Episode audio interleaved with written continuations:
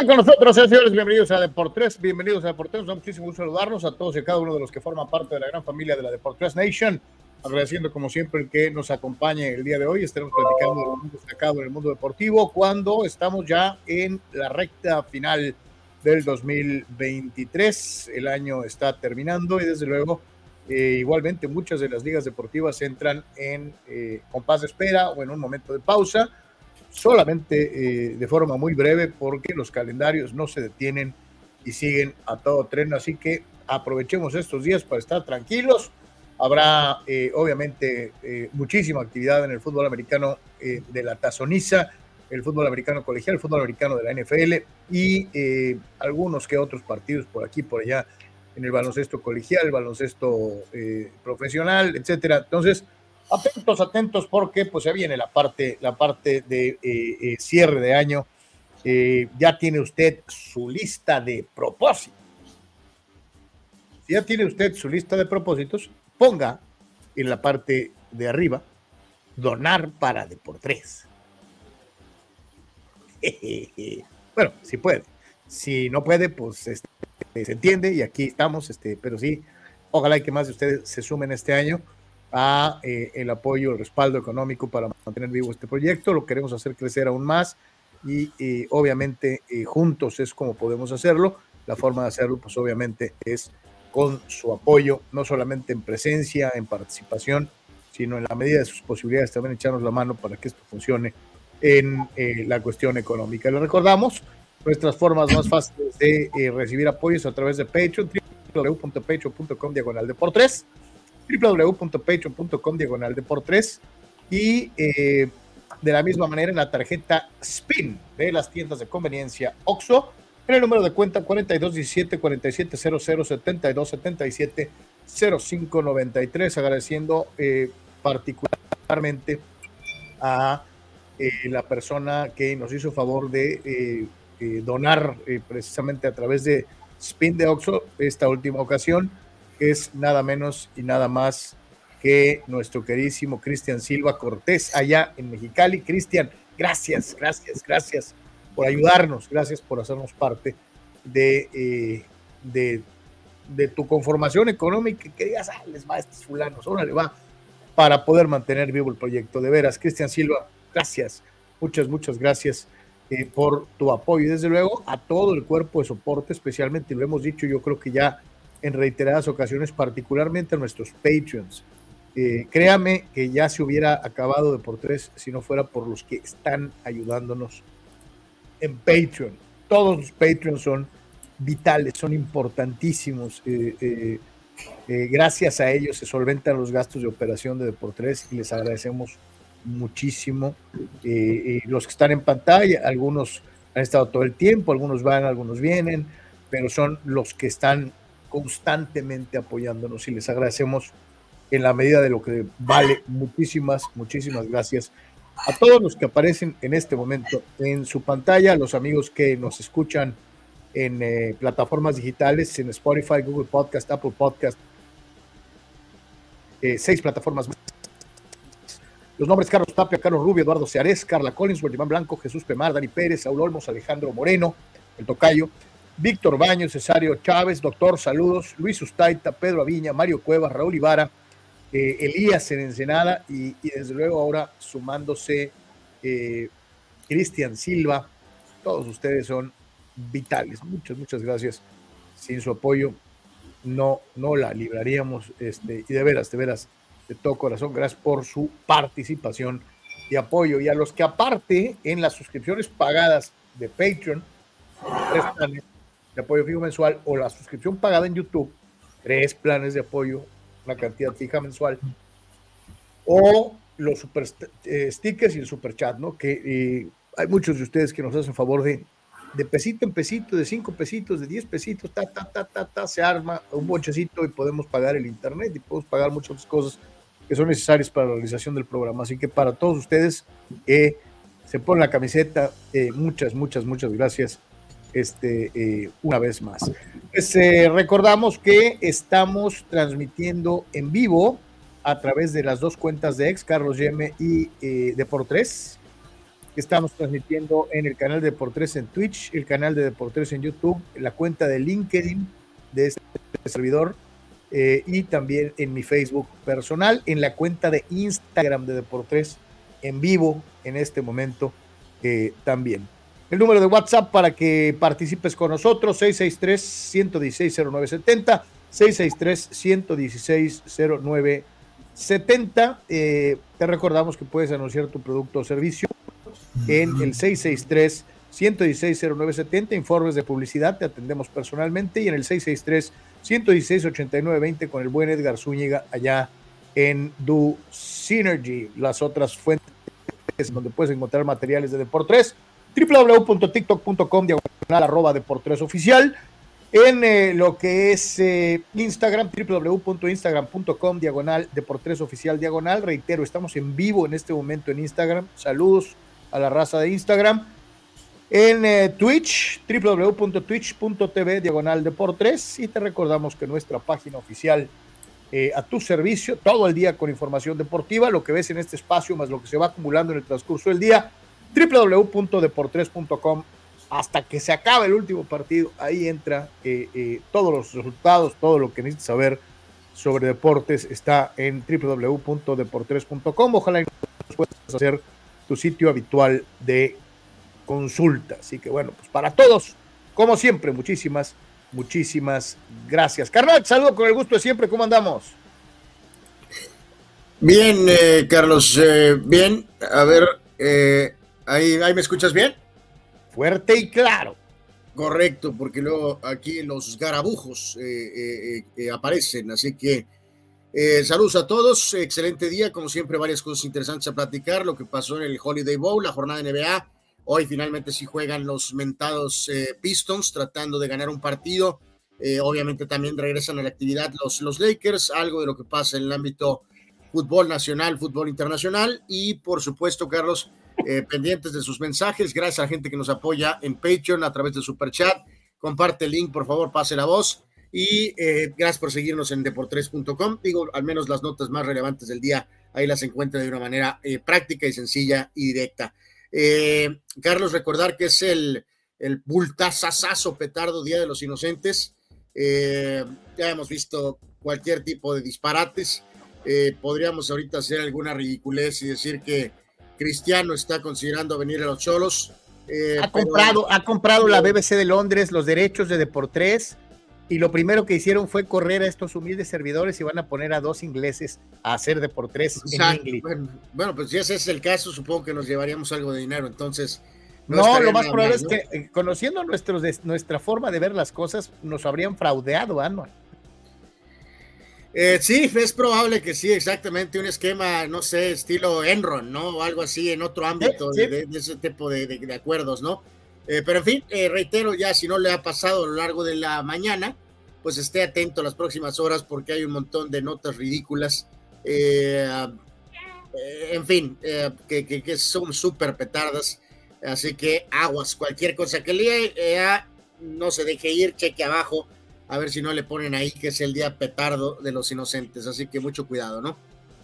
Usted lo pidió, usted lo había solicitado. Eh, eh, había personas que eh, habían hecho énfasis en los días anteriores, particularmente lunes, o sea, después de lo que fue la semana y resultados NFL, y preguntaron inmediatamente, con solamente un afán, payback time todos, y estoy hablando de una buena cantidad, en los últimos dos días han estado preguntando, ¿y, dónde está?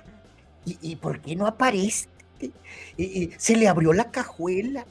sus pronósticos soquearon y obviamente se fue a vivir al monte Sinaí. Este, o sea, eh, eh, todos, eh, muchos de ustedes olían sangre como tiburones en el Pacífico y esperaban la aparición del producto cárnico para masticar. Señoras y señores, él demuestra que es un hombre. Y después de pasar unas deliciosas navidades. Hay, unos videos en la, red, Carlos, donde eh, ponen que lanzan eh, alimentos de las plataformas estas de, de, gasolina en el mar abierto. Sí, las, eh, plataformas petroleras. Avientan, la cubeta, pues, ¿no? De, con cosas de comida o alimentos, pues y los pececitos y eh, pecesotes y todos, eh, una manzanita y así, así fue la sensación eh, que palpé pidiendo la cabeza de alguien. Y es por eso que él pone el pecho a las balas. Él regresa después de unas plácidas vacaciones en medio de eh, eh, eh, la Antártica. Pero aquí está, señoras y señores, porque usted lo pidió. Mister Pronóstico. Sócrates Seamanduras Villalba, que aparece con ustedes. ¿Qué tal amigos? Saludos a, ustedes. Espero que hayan pasado una gran Navidad y, y este, felicidades a, ambos y a toda nuestra nation por el Día de los Santos Inocentes. Eh. Sí, nos pasamos unos días de vacaciones en familia, tranquilos, en el frío allá de, eh, donde colindan los estados de Washington y de Oregon. Ahí está rico el frío, ahí fuimos a pasar Navidad y ya estamos de regreso. Ayer llegamos aquí a Tijuana, eh, mi señor y yo, y, y sí, y me encontré con el mensaje de que si le entraba hoy, que porque la gente andaba muy inquieta con algunos temas, dije, vamos, adelante. Es Día de los Inocentes, o sea, es mi día, entonces vamos adelante. Este, eh, Sócrates se siente sacrificado como, como, la, como, como la, oveja que va al matadero, pero no, la gente te tratará con cariño, Sócrates. ¿Y ahora, por, qué, ahora por qué? ¿Qué hice? Porque te atreviste a pronosticar palizas de los vaqueros de Dallas en semanas consecutivas y obviamente las cosas se fueron al Tolido. Ah, eh, no, no, no, pronostiqué paliza, pronostiqué triunfo. Y este, y de hecho, ah, hacia la última serie ofensiva de Miami, Dallas iba ganando. Pero no sé, no sé este, la defensiva, qué le pasó ahí entre la defensiva de Dallas que no apretó ahí en la última serie ofensiva de, de Miami y algunas, para variar, algunas llamadas muy controversiales de los oficiales que perjudicaron a Dallas, pues se dio el resultado, pero, pero fíjate que no es, es esos resultados donde, donde a pesar de que pierde tu equipo, mm, te deja esa sensación de que Miami no es mejor equipo que Dallas. Sócrates, ¿estás haciendo acaso un Miguel Herrera? ¿Estás culpando al arbitraje de, de la caída de tus vaqueritos? Por supuesto que sí. Ah, bueno, antes que nada, feliz Navidad, Sok, y, para ti y a tu familia. Eh, yo te voy a dar un humilde consejo en este turbulento y humilde y microscópico espacio. Solamente hay de dos. O tomas el camino correcto o tomas el camino de Carlos. ¿Y yo es, qué? Es el incorrecto. Eh, así que en este caso. Eh, Anuar, no, ataques, a, Carlos, es su día hoy. Te imploro, por favor, que. Eh, Exacto, Sócrates, yo soy un inocente. Mira, es más, recrearé la inolvidable pose de Pedro Infante en esa película, El Inocente. Bueno, pobre Pedro Infante, ya sé si es que está vivo, pues está muerto, ¿no? Porque dice que está vivo este, todos están vivos en una isla, ¿no? Del estilo de Jeffrey Epstein, yo creo, ¿no? Entonces, eh, antes que cualquier otra cosa, y creo Sócrates, yo te invito a que nos des un pequeño anticipo de si cuál es el porcentaje que mantienes. Eh, Abraham creo que está en lo correcto.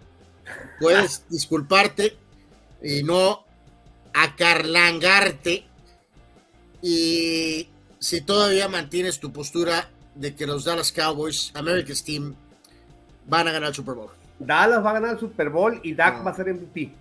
Oh my God. Te pregunta Juan Antonio Pitones, así derecha a la flecha. Don Sock, ¿tiene pronosticada otra paliza de Cowboys contra Lions, igualita a las que usted pronosticó contra Bills y Dolphins? Eh, pronosticada está la paliza, eh, pero ahora sí se va a dar. Es, en Dallas, recuerden. Dios santo, y yo pensé que yo. Detroit, es un equipo chiquito, chiquito. Y, yo que pensé que yo era la muralla, eh, eh, estoy empezando a pensar verdaderamente Sócrates y Amanduras que me estás. No, eh, esto eh, ya, ya, ya, ya, ya, ya se descarriló por completo, Carlos. Eh, esto se hace cuenta. No hay motivos para pensar que Detroit le puede ganar a Dallas o que le puede competir. también videos ahí de las redes donde se juntan el Océano Pacífico y el Océano Atlántico, que es muy famosa esa toma de que están separados, pero juntos, ¿no? es lo que pasa aquí con el señor y lo que pasa con el señor. Eh, verdaderamente, uno es la muralla por Arizona y el otro es la muralla por Texas. O sea, de plano, es saber quién es más muralla, ¿no? Build the wall. santo Dios.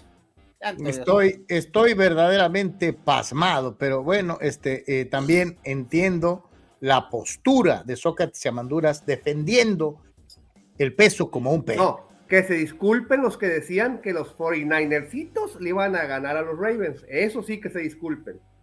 En eso estoy totalmente de acuerdo. Y no lo hicieron, Sócrates. No, lo hicieron. Lo hicieron, no. También este, dijeron que porque el cometa Halley estaba a 8 mil millones de kilómetros. o sea, exacto.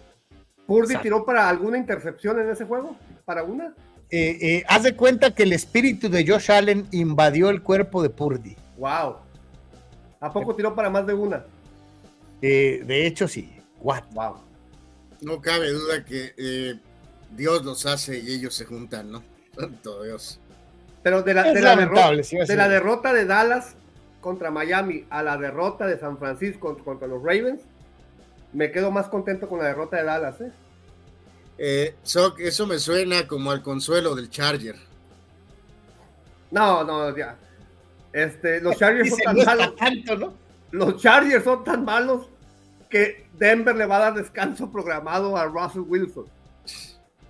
Es lamentable, verdaderamente. Bueno, señores, eh, ustedes lo han visto. Eh, yo se lo he dicho en repetidas ocasiones al señor Carlos Yeme. Se lo digo directamente al señor Sócrates Emanduras. Que esas posturas murallescas, eh, si bien soy partícipe de la teoría de, ¿cómo se llama el libro ese de batallas, Carlos? o el, el libro de de, teorías de, pelea históricas, el, es eh, el libro del arte de la guerra, es un el arte de la guerra, eh, San Tzu o alguna cosa así, me parece. Eh, entiendo la postura de mis amigos, mis veteranos amigos, que comparto esa teoría, amigos, de, no recular nunca, ¿no? De, nunca, de mejor, la mejor defensa es el ataque. Nunca hay que recular, nunca hay que aceptar la derrota, nunca hay que aceptar error. Creo en el principio de ese concepto. Pero en este caso, los dos no entienden, amigos, todos ustedes, que con esas murallescas posturas nos arrastran a nosotros también. Nos vamos embarrados, también nosotros. Entonces, les imploro a los dos, por favor, que tienen que bajarle una rayita a la muralla, porque si no, nos van a embarrar a todos nosotros. Lo siento mucho, Anuar Yeme, dirían por ahí, ni un paso atrás. Para atrás ni para tomar vuelo. O sea, este, este programa se llama De por Tripas. Todo el contenido es a base de tripa.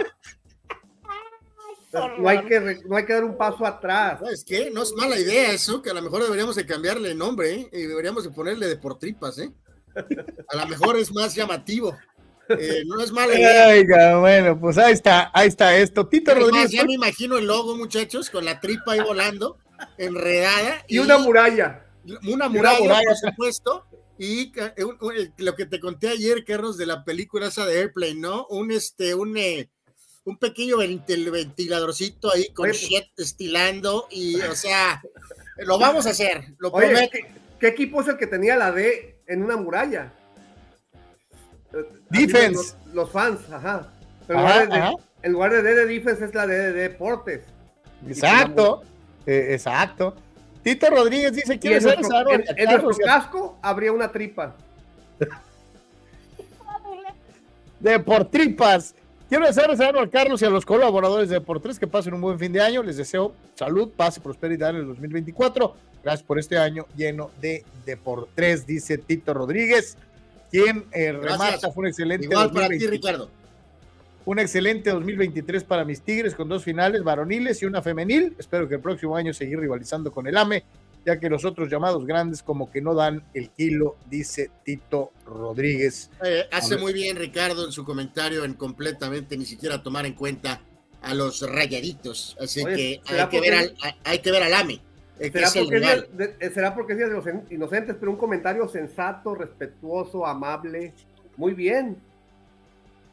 Dice, dice Dani Pérez Vega, eh, qué bueno estuvo el Holiday Bowl, espectacular el coreback de lo del corredor de Louisville y el coreback joven de USC Miller Moss, que dio un juegazo ayer, sí, yo me la pasé a gusto, eh, eh ya estaba chambeando en la tarde y, la verdad estuvo muy entretenido, valió la pena el jueguito. Dice Raúl Ibarra, eh, fue un gran año para el América con dos finales femeniles y una varonil, espero el próximo año sigan igual. Eduardo de San Diego, se viene el Arsenal contra el West Ham United y con Álvarez de titular, dice eh, Lalo. Eh, por cierto, su técnico fue el que banqueó a Chicharito en el United. ¿Quién es? ¿Moyes? Sí, sí, sí, sí. Oh, está haciendo una buena labor ahí con el, con el West Ham, ¿no? Eh, dice, obvio, porque no le dio nivel para seguir estando ahí, dice Eduardo. Y finalmente, y antes de la pausa. Álvarez de titular, está temblando Salah. Bueno, no tiene, no, el que no tenía nivel para el United tampoco era el propio David Moyes, ¿verdad? Pero para el West Ham sí da, como dicen por ahí, sí, sí da para el peso. Sí, da el ancho, sí del ancho. Sí, da el ancho para el peso, ¿no? Pero, pero, pero, pues sí. Dice, dice eh, Víctor. Por cierto, eh, muy, un ataque muy eh, shock, eso, eso no. Estás atacando a un compañero de sangre águila, al machín. por, eso, por eso digo que está temblando Miguel Salah. Ah, ah, Salah está tirando. Bueno, ok, está contra el Arsenal, pero, pero sí, sí, sí, este eh, nada más déjame revisar si está el machín. Eh, por supuesto, ahí está jugando ahorita el machín. Eh, es correcto, está jugando. Dice Víctor Baño, salud muchachos, vaya, como dicen, cuando se presentan las oportunidades hay que aprovecharlas y vaya que lo hizo el joven Mosco, partido histórico para USC, nadie se acordó del ausente Williams el día de ayer, ¿sí? ¿Sí? Nadie se acordó del fulano. No, no, además, el, de antemano, Carlos, el petardo arrogante, cobarde, Caleb Williams, ahí en las eh, diagonales, ¿no? Literalmente, ¿no? Según él, este, que porque va a ser la primera selección o el peor, el primer coreback tomado, y entonces no me arriesgo a jugar el tazón, ¿no? Y el que, te reemplaza tira para seis touchdowns, ¿no? santo Dios. ¿Qué no, es, mejor que te vayas al draft después de una gran actuación en un bowl? Pues antes era así. Antes, antes así era. Antes era este, así, especialmente si tuviste un año petardo como Williams, te ayudaba a tener un bowl eh, importante, te agarraba, te permitía como retomar el momentum. No, y de hecho este eh, era así como que en las, en las conversaciones de que si lo pensaban agarrar en 8 o en 10, los primeros 5 ya se la pensaban para agarrarlo. O sea, como que avanzaba en la expectativa de selección. Sí. Totalmente. Ahora no. Dice, Gerardo Batista López le entra a la onda mafufa del 28, eh, del 28, y dice un par de falacias eh, eh, eh, Regresa Coca y Quiñones al Atlas. Monumentales, ¿no? La primera de ellas. Hoy, a mis 35 años, entiendo al Señor. el Señor me iluminó y desperté. Me percaté que el señor Benjamín Promotor Malo, Mayo, Benjamín Promotor Malayo, Big Brother Mora, es buen técnico, incluso a nivel Dios, del Dios mandarín Coca. Esa es la primera falacia. Bien, lo lees como un libro abierto, Anuar. Y la segunda es Canelo es el mejor boxeador de México en la historia. Lo acepto y lo reconozco. Eh, Guarda ese mensaje. ahorita tenemos una listita de estas de box. Este, está sabrosona. Más adelante el show. Ay, ay, ay. Bueno, vamos a ir a la pausa. Vamos a ir a la primera pausa y ya regresamos con toda la, con toda la machaca. Vamos a, vamos a platicar, obviamente, del Holiday Bowl. Empezamos platicando de fútbol americano colegial. ya, va ganando el equipo del Machín, ¿eh, Carlos? Este, pronto? El West Ham va ganándole 1 a 0, gol de Thomas Sousek. Eh, y están, reitero, ¿no? Jugando contra el Arsenal, que es este, eh, bueno, es un gran equipo y es el que está ahorita en este momento eh, en lo que es la, la, Premier. El Arsenal estaba segundo de la tabla, ¿no? Con 40 puntos. El West Ham tiene 30, séptimo. Así que va ganando 1 a 0 el West Ham en el minuto 14. Perfecto, vamos a ir a pausa, señores. Regresamos, ese por tres y ya venimos con toda la machaca informativa. Volvemos.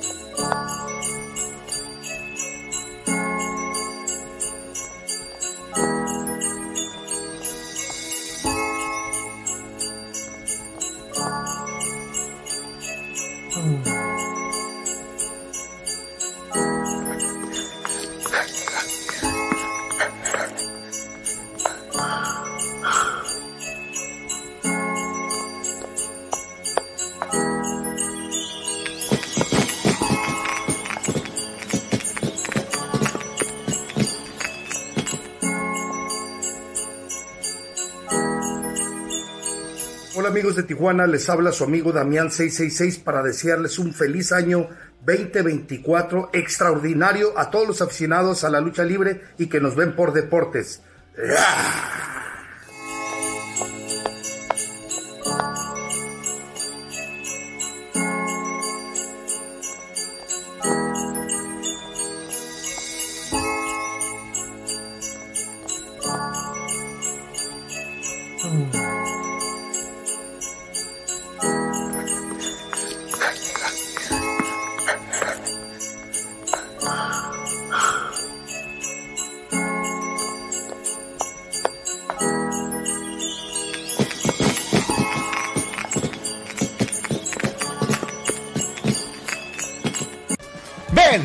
Sé parte del deporte marcial más importante en el movimiento olímpico mexicano, el taekwondo. El taekwondo fomenta la disciplina, respeto, autocontrol y constancia con maestros de probada experiencia y calidad e instalaciones de primera. Visítanos en WTU Rolón en calle Santa Inés número 13726, Interior E Colonia Reynoso en la Mesa de Tijuana y vive personalmente el ambiente formativo y las instalaciones que tú, tus hijos y toda la familia necesitan para alcanzar la excelencia. Intégrate a WTU Rolón, visítanos en nuestro nuevo Dojang o en nuestras redes sociales para mayor información. Nuestro teléfono es 664-258-0745. WTU Rolón y el increíble mundo del taekwondo te esperan con los brazos abiertos. Notizona MX. Conoce la información de primera mano. Periodistas con años de trayectoria y credibilidad. Alta calidad.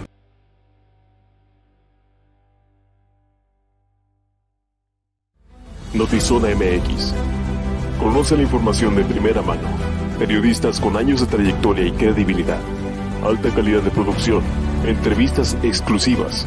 Transmisiones en vivo con gráficos integrados. Multiplataforma digital. Notizona MX. La conversación es contigo.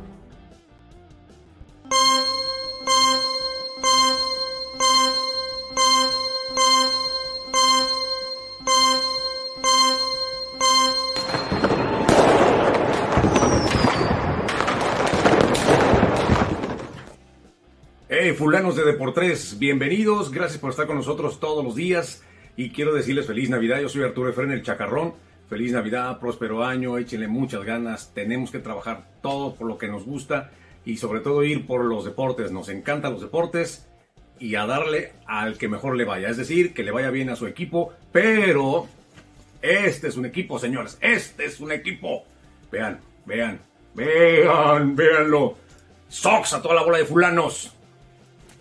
Felicidades. Feliz año y échenle ganas.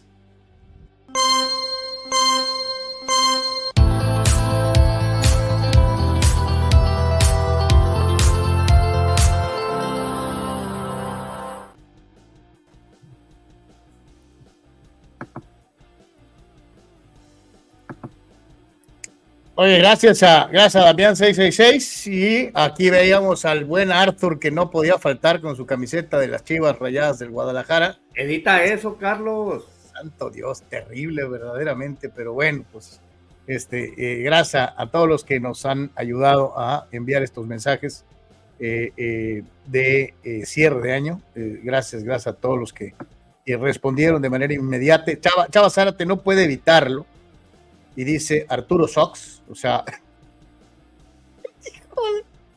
y Rule Sayer se suma y dice Arturo Efren Sox. Carlos Tapia, el Arthur y el Tony Ultra Mega Recontra Sox. Oh my God. Y Gerardo Atlista López dice que eso que presumió el, el Chacarrón como equipo no es un equipo, es más bien un grupo de rehabilitación. Bueno, al menos, ya tiene, al menos ya tiene un trapo ahí para limpiar el piso. Sí, sí, totalmente, es una realidad. Este, dice, dice, dice el buen Gerardo Atista López, Gerardo, eh, eh, dice Damián, el Chuquito, dice, grandísimo luchador, sí, sí, extraordinario, de parte de la familia de Tijuana, el buen Damián 666, este, y, y, y bueno, pues ahí está, estaremos presentándole poquito a poquito algunos más eh, de los eh, amigos que nos han hecho favor de enviarnos estos saludos para todos, eh, para todos y cada uno de ustedes. Y empezamos con el fútbol americano colegial. Decíamos, ¿no? Ya desde el hecho de que tienes a un equipo reconocido, como es el caso de USC, bueno, pues te llama la atención y obvio, lo quieres tomar en cuenta para apuntarlo en tu lista de pendientes y ver un partido, ¿no? Y la verdad es que creo el Holiday Bowl correspondió a, a las expectativas que representaba eh, eh, la presentación de este equipo, al margen de si Caleb Williams jugaba o no jugaba, o si estaba o si no estaba. Eh, creo que eh, la presencia de, de, de, de, este controversial jugador pasó a segundo término porque el partido por sí mismo valió, valió la pena, un muy buen ambiente, un partido que termina 42 a 28 y aunque parezca que a lo mejor el marcador está abierto, hubo un momento en el partido en el que parecía que Louisville pudo haber mandado las cosas a su favor. Sin embargo, USC reacciona muy bien defensivamente en un par de ocasiones e impide que el equipo de los Cardenales pudiera hacer una remontada dentro del partido. Creo que en general, carnal, eh, un buen juego, overall, un muy buen ambiente y eh, eh, pues un, un, espectáculo que le regresa un poquito de, de de saborcito este Holiday Bowl que había estado medio, medio desabrido, ¿no? Sí, sí, sí, sí, pues eh, un poquito de contábamos, ¿no, Carlos? Que había, este, por ahí vimos en la transmisión a Barry Sanders, si, si, vi correctamente, que, que, llegó a poner una actuación histórica en este Holiday Bowl. Habíamos dicho que eh, en los 80 se había decidido incluso prácticamente un título nacional en este tazón. Eh, vamos, las cosas han cambiado, también han quedado atrás los años de el Poinsettia y el Holiday Bowl, lo cual era absurdo tener dos tazones en el mismo lugar, en, la misma ciudad, ¿no? Pero bueno, por muy que sea San Diego, lo que sea, ¿no? Pero eh, pues al venir un cierre un poquito más o menos digno para los troyanos, una temporada de decepción, ya lo hemos comentado ampliamente, encabezados por su eh, estrella y ya ganador del Heisman, Caleb Williams, que es su coreback titular, que decíamos cobardemente no participó en este tazón. Eh, bueno, entre el, tema de que una lesión y que esto y que el otro, pero eh, en pocas palabras ya no le quiso, no quiso arriesgarse a tener otra derrota, otra actuación mala que todavía mermara de alguna manera eh, algo de percepción de su estatus, ¿no? En algunos eh, mock drafts, como se menciona por ahí, siguen teniéndolo como posible primera selección y eh, varios gurús en la Unión Americana, Caleb Williams, lo siguen teniendo como el primer coreback que va a ser tomado en el draft, ¿no? Entonces, ya veremos qué acontece en unos meses con el tema de, la selección de colegiales. En el caso de Louisville, algo de, polémica porque su rendimiento en el juego mermó Carlos y el cierre de campaña eh, fue un poquito medio engañosón porque enfrentaron a Florida State que estaba con, una, con lesiones muy fuertes.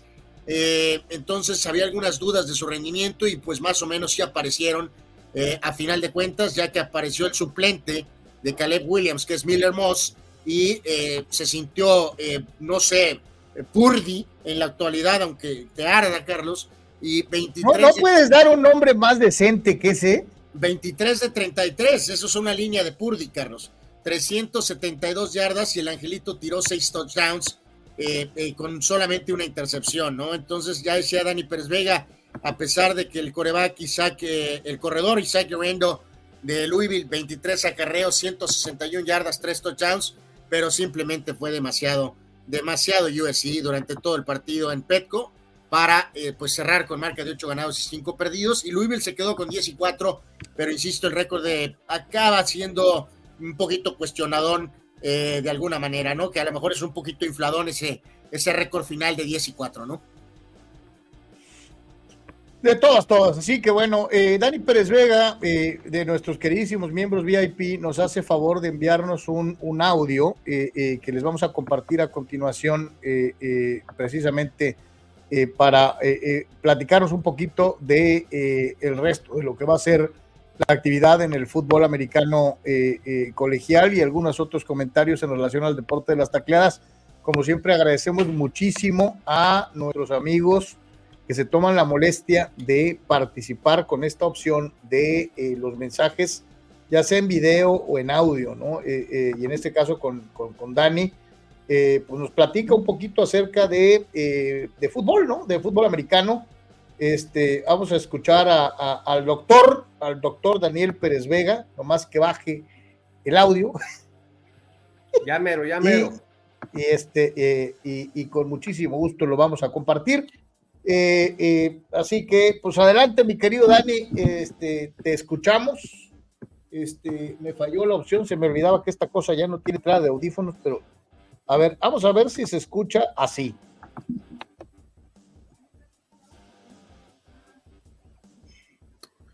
Esta tecnología la adquirimos en acuerdo con NASA. Para comentar lo que se viene en estos días de fútbol americano, para los que nos gusta tanto NFL como colegial, es una de las rachas este, con, continuas de, de mejor fútbol americano, ¿no? De, de todo el año desde ayer miércoles con el Holiday Bowl, donde nos damos cuenta que a pesar de que no estén los, los prospectos top que se declaran para el draft, como Caleb Williams, siempre sale algún joven talento, ¿no? Como el coreback ayer de USC que se, que se lució, Entonces, eso no es un impedimento para ver este buenos juegos de, de colegial. Hoy tenemos el Thursday Night Football, que aunque parece un juego no tan atractivo, pues hay, hay implicación de playoff con, con los Browns. Mañana viernes eh, tenemos el Alamo Bowl con dos equipos eh, rankeados en el top 15, va a estar Arizona State.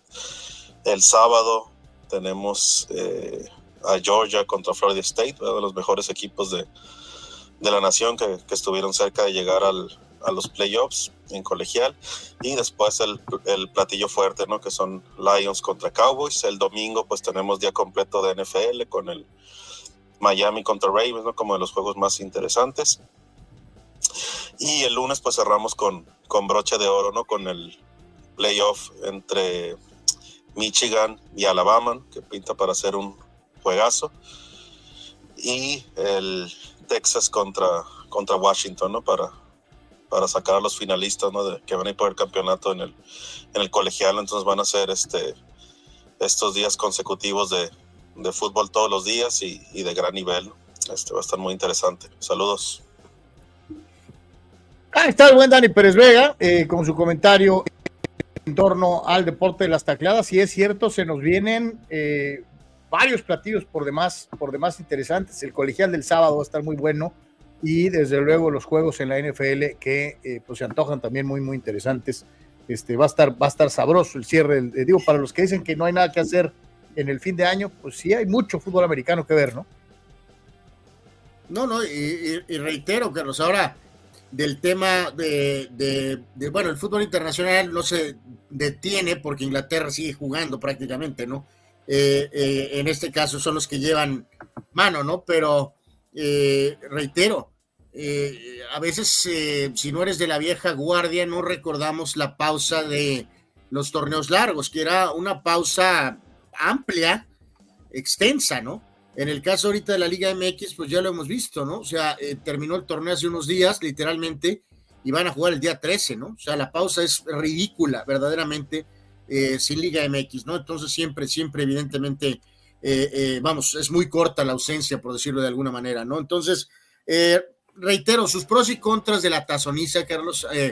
recuerdo de niño y, y en aquellos tiempos donde cuando yo era niño tú ya eras grande, lo cual es, pues, ratifica las cosas de tu edad.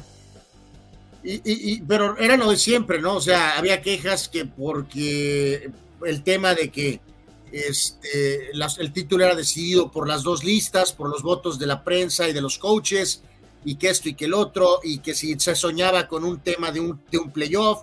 Y es curioso que ahora, eh, vamos a decir, eh, 40 años después, Carlos, o 30 y pico de años después, tenemos un sistema de playoffs, pero ahora la queja es que hay solo una superconferencia en beneficio o dos, eh, que eso ha mermado que la tazoniza pierda interés.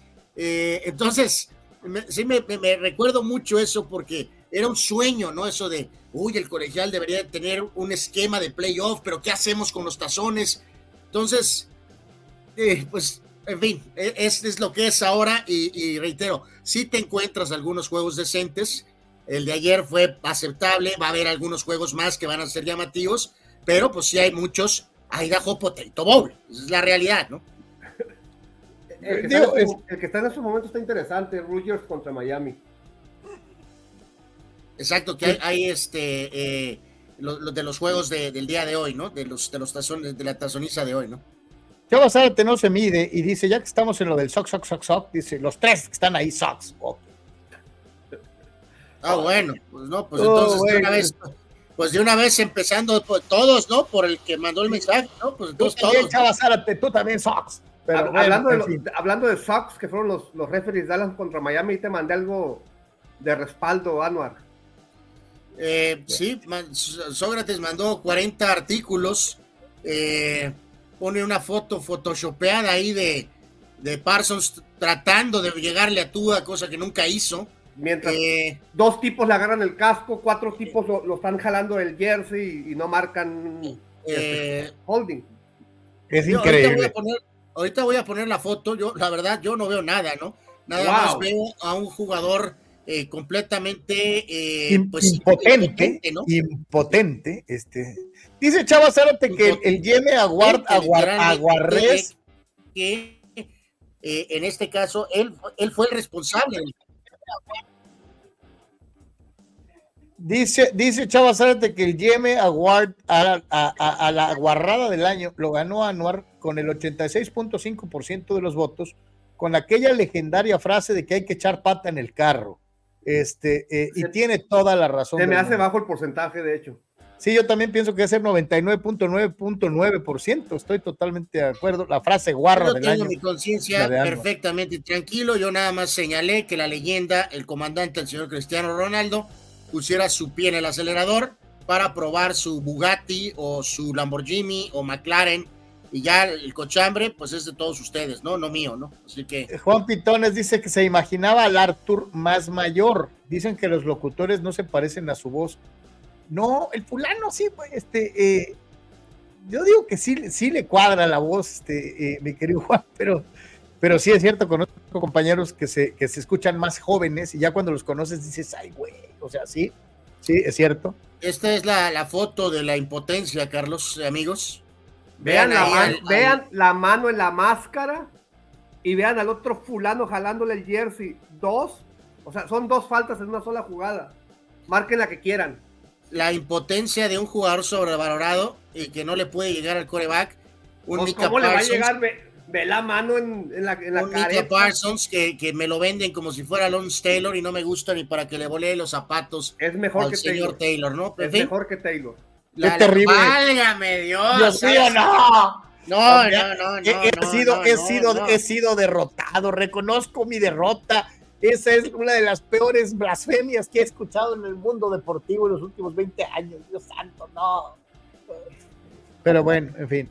¿Has creado un monstruo con Sócrates, eh, Carlos? No, Anuar, pero es que tú eres el que pone las muestras, como lo dice Chava Zárate. ¿Cómo es posible que el bebé Yeme compare a Purdy con Montana? O sea, es exactamente lo mismo. Tú, por, tus malos ejemplos, el pobre Sócrates, que antes era una persona centrada, este, eh, eh, lo has convertido en un monstruo increíble. Yo nunca dije eso, lo dijo Abraham Mesa. Yo no dije lo de Purdy con Montana, lo dijo Abraham Mesa.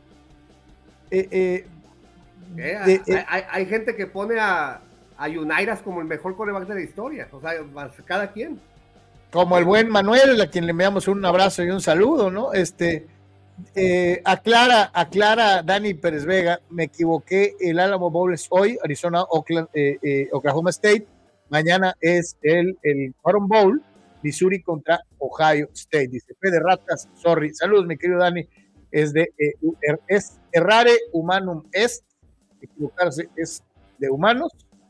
Y más, reconocerlo. Por lo cual, Anuar y Sócrates reconocerán sus, sus pecados y sus errores en este momento. Cuando los eh, tengamos, cuando los tengamos. No, pues empezando por ti, ¿no? Ah, no, es que tú no eres humano, ¿no? Tú no te equivocas, ¿no? Eh, no, yo no me equivoco. Dice, dice Chava una duda. ¿El Dani eh, Pérez Vega es proctólogo? Creo que a varios de aquí tendrían que ir a hacerles un check-in. no, el doctor Pérez Vega nos aclara inmediatamente. Negativo, Chava. Soy nefrólogo. Cuido tus riñoncitos nada más. En todo lo otro no puedo ayudarlos. Santo Dios. Quería hacer la prueba del aceite así con guantes. Este, qué horror, santo Dios. de más imaginaron. Temblé. hablemos, hablemos de deportes, muchachos. Sí, por favor, ya estamos muy festivos del año. Este, pero bueno, pues así pasa cuando sucede. Ahora, sea, eh, precisamente fútbol americano profesional, porque bueno, pues ya lo decíamos, no solamente hay tazoniza, también hay Thursday Night fútbol, en el fútbol americano profesional de la NFL, en donde nos vamos a encontrar nada menos y nada más que el duelo eh, eh, del día entre unos, no, no empiecen con sus guarradas, entre unos calientes, calientes cafés de Cleveland y este pobre equipo miserable que son los Jets de Nueva York. En el partido, el equipo de los Cafés, segundo dentro del norte de la conferencia americana, llega con 10 ganados y 5 perdidos. Eh, es favorito por 7 puntos y medio y el under-over es solamente 34 puntos. Así que, señores, eh, ahí está, ahí está. Hoy los Jets estarán visitando a los Cafés en la nueva perrera. Anuar, ¿tiene algún nivel de toilet este, este juego? Eh, pues no, no, no, no, porque, porque pues sí tiene el, punto de interés ahí, ¿no? Un poquito por el tema de, de Cleveland, ¿no? Que de milagro eh, está en control de su destino, ¿no? De alguna forma, o sea, sí tiene un valor, literalmente si ganan, eh, están adentro, ¿no? Prácticamente. Así que, pues digo, no, no, no, no tiene un nivel menos 44, es solamente a la mejor región 4. Oye, la gran historia de esto es la resurrección de Joe Flaco, ¿no? Todos lo recordamos un coreback muy modesto, muy, muy medidito en sus años de gloria con Baltimore, pero después tuvo sendas oportunidades en otros equipos en donde parecía que ya se había acabado su carrera. Eh, esta resurrección es impensada, o sea, la verdad es que eh, cuando decían Joe Flaco, pues te gustaba que como para que fuera tercer tercer eh, eh, eh, suplente en, la tercera posición y que no iba a volver a tener una oportunidad como abridor en la NFL. Y vaya que lo ha hecho de manera excelente. ya la pregunta es, ¿cuánta, ¿cuánta gasolina te puede quedar en el tanque a los 38 años de edad cuando no eres Tom Brady, no? ¿A quién está supliendo, flaco? No, pues a Watson, ¿no? Principalmente. Al, calzón Watson, al calzón Watson. Digo, estaba otro bulto ahí, pero pues ni siquiera cuenta, ¿no? O sea, eh, realmente, pues el tema es la, la lesión de Watson, ¿no? ¿Y, eh, con, eh, este qué récord llevan? No, no, no, pues literalmente ahí, ahí, lo vemos en el gráfico, sus números en estos últimos partidos, pues son números de sus mejores momentos en, en, en Baltimore, ¿no? En los últimos cuatro partidos ha tirado para 1.307 yardas, completando 104 de 175 y tiene 10 touchdowns. Literalmente, eh, Flaco en estos partidos tiene los mismos touchdowns que los corebacks de los Jets en todo el año. O sea, y aquí, y aquí destacar algo, en el lado de los Jets va a aparecer otro veterano, como es el caso de Trevor Simeon, que no, que no representa mejoría alguna, ¿no? O sea, eh, eh en un lado una resurrección milagrosa y en el otro lado un coreback que ya va de salida y que no creo que vuelva a regresar después de esto. Sí, y ya decíamos, ¿no? En este caso, eh, recientemente, eh, Flacos, eh, ya lo decías, Carlos, ¿no? Fue a Baltimore, no funcionó, y en este caso, después hubo una oportunidad precisamente con los Jets, donde no ah, pudo hacer prácticamente nada y todos pensamos que estaba auténticamente acabado. Eh, literalmente tuvo que esperar a que se abriera esta oportunidad, que lo buscaran y finalmente se incorporó a los Browns, ¿no? Y ahora justamente la situación da la vuelta de manera que el día de hoy ante el equipo donde recientemente estuvo y no funcionó, ahora puede ganar y calificar a los Cleveland Browns a los playoffs, ¿no? Vamos a ver si esto motiva a los Jets, ¿no? A la mentada defensiva de los Jets, a, eh, a ver si aparece en el día de hoy y pues al menos le ponen partido a los Browns, ¿no? Muchachos, ¿saben, ¿saben, quién es el equipo con la peor defensiva de toda la liga? Eh, no, pues que, eh, los Jets no son, ni, ni, Cleveland tampoco. No, son los Jets tienen la peor ofensiva, la peor, la peor la peor ofensiva total ah, es la peor ofensiva, la peor ofensiva total de toda la liga. Perdón, dije, defensiva, no. Quería decir ofensiva. Correcto. Es la peor ofensiva de toda la liga es de los Jets. Sí, pues la temporada de la esperanza que empezó con Aaron Rodgers corriendo con la bandera y cuatro jugadas después se fue al Tolido, múltiples oportunidades para Wilson, eh, apareció el otro bulto coreback, ahora está este bulto acabado de Trevor Simeon, en fin, lo hemos dicho, ¿no? este... ¿De Sean Watson está programado para regresar en el transcurso de la temporada? No, no, está fuera. Está, fuera, totalmente fuera. Está fuera. O sea, hasta donde llegue Cleveland Sock va a ser la historia de, de, la Cenicienta Flaco, ¿no? este, así va a ser. Dice Dani Pérez Vega, Mari Cooper, eh, creo a Mari Cooper que el fin de semana parecía Jerry Rice, estará en duda y es eh, game time decision si juega o no juega el día de hoy, dice eh, Dani, ¿no? bueno, que también a Mari Cooper, que fue corrido literalmente los vaqueros, ha estado jugando de manera notable. Entonces, pues sí sería un golpecito, ¿no? Para, para, para los, un golpe para los Browns si no está disponible, ¿no? Pregunta Juan Pitones, ¿se atreverá la NFL a poner al final de final Sunday Night en la semana 18 el Bills contra los Delfines? ¿O serían capaces de poner un Packers contra Bears o Cowboys contra Commanders? Eh, no, pues todo está para... Eh, dice él que, que, en qué día en específico, perdón. La última semana, ¿no? Eh, la, la, la, última fecha de la, de la temporada. Sunday Night. Sí, sí, pues todo, todo, está ahí abierto todavía, ¿no? Eh, precisamente por eso. Eh, entonces van a acomodar de manera que van a tener, eh, pues obviamente un juego importante, pues no, no van a tener un, un bulto tolido ball, ¿no? por eso están los horarios abiertos para la fecha final. Dice Abraham Mesa que el juego de Thursday Night es una verdadera vasca. bueno, no, no son los este, Steelers y los vaqueros de los 70 ¿no? Pero eh, tuvimos peores, ¿no? No está tan mal el de hoy, ¿no? O sea, ha habido peores. Eh, así que, este, digo, eh, insisto, no es maravilloso, pero. Dani Pérez Vega le aclara, la clara a Sócrates. Lawrence Taylor lograba captura a pesar de los holdings. Maika refleja los soft de esta nueva generación, puro quejadero. Estoy de acuerdo. Eh, y el buen Mike Barabara, milagro, chingado, milagro. El gran Barabara Barabara ha regresado de, de como, como, como flaco. Este, bienvenido, mi querido Mike, qué bueno que participas. Dice saludos, este, Mike Barabara, dice qué bárbaro, entro y escucho tal blasfemia. Parsons, super mega overrated, dice. Ya ves, eh, generé una reacción, generé una reacción hijo de, hijo de Fighterson, Fighterson se amanduras, hijo. Pero bueno, este, eh, eh, eh, dice Víctor Baños en defensa de Sócrates y de Maika que Parsons es el líder en presiones al coreback en la liga. Sí, Víctor, pero, pero estos muchachos no saben analizar el juego, nada más ven la estadística.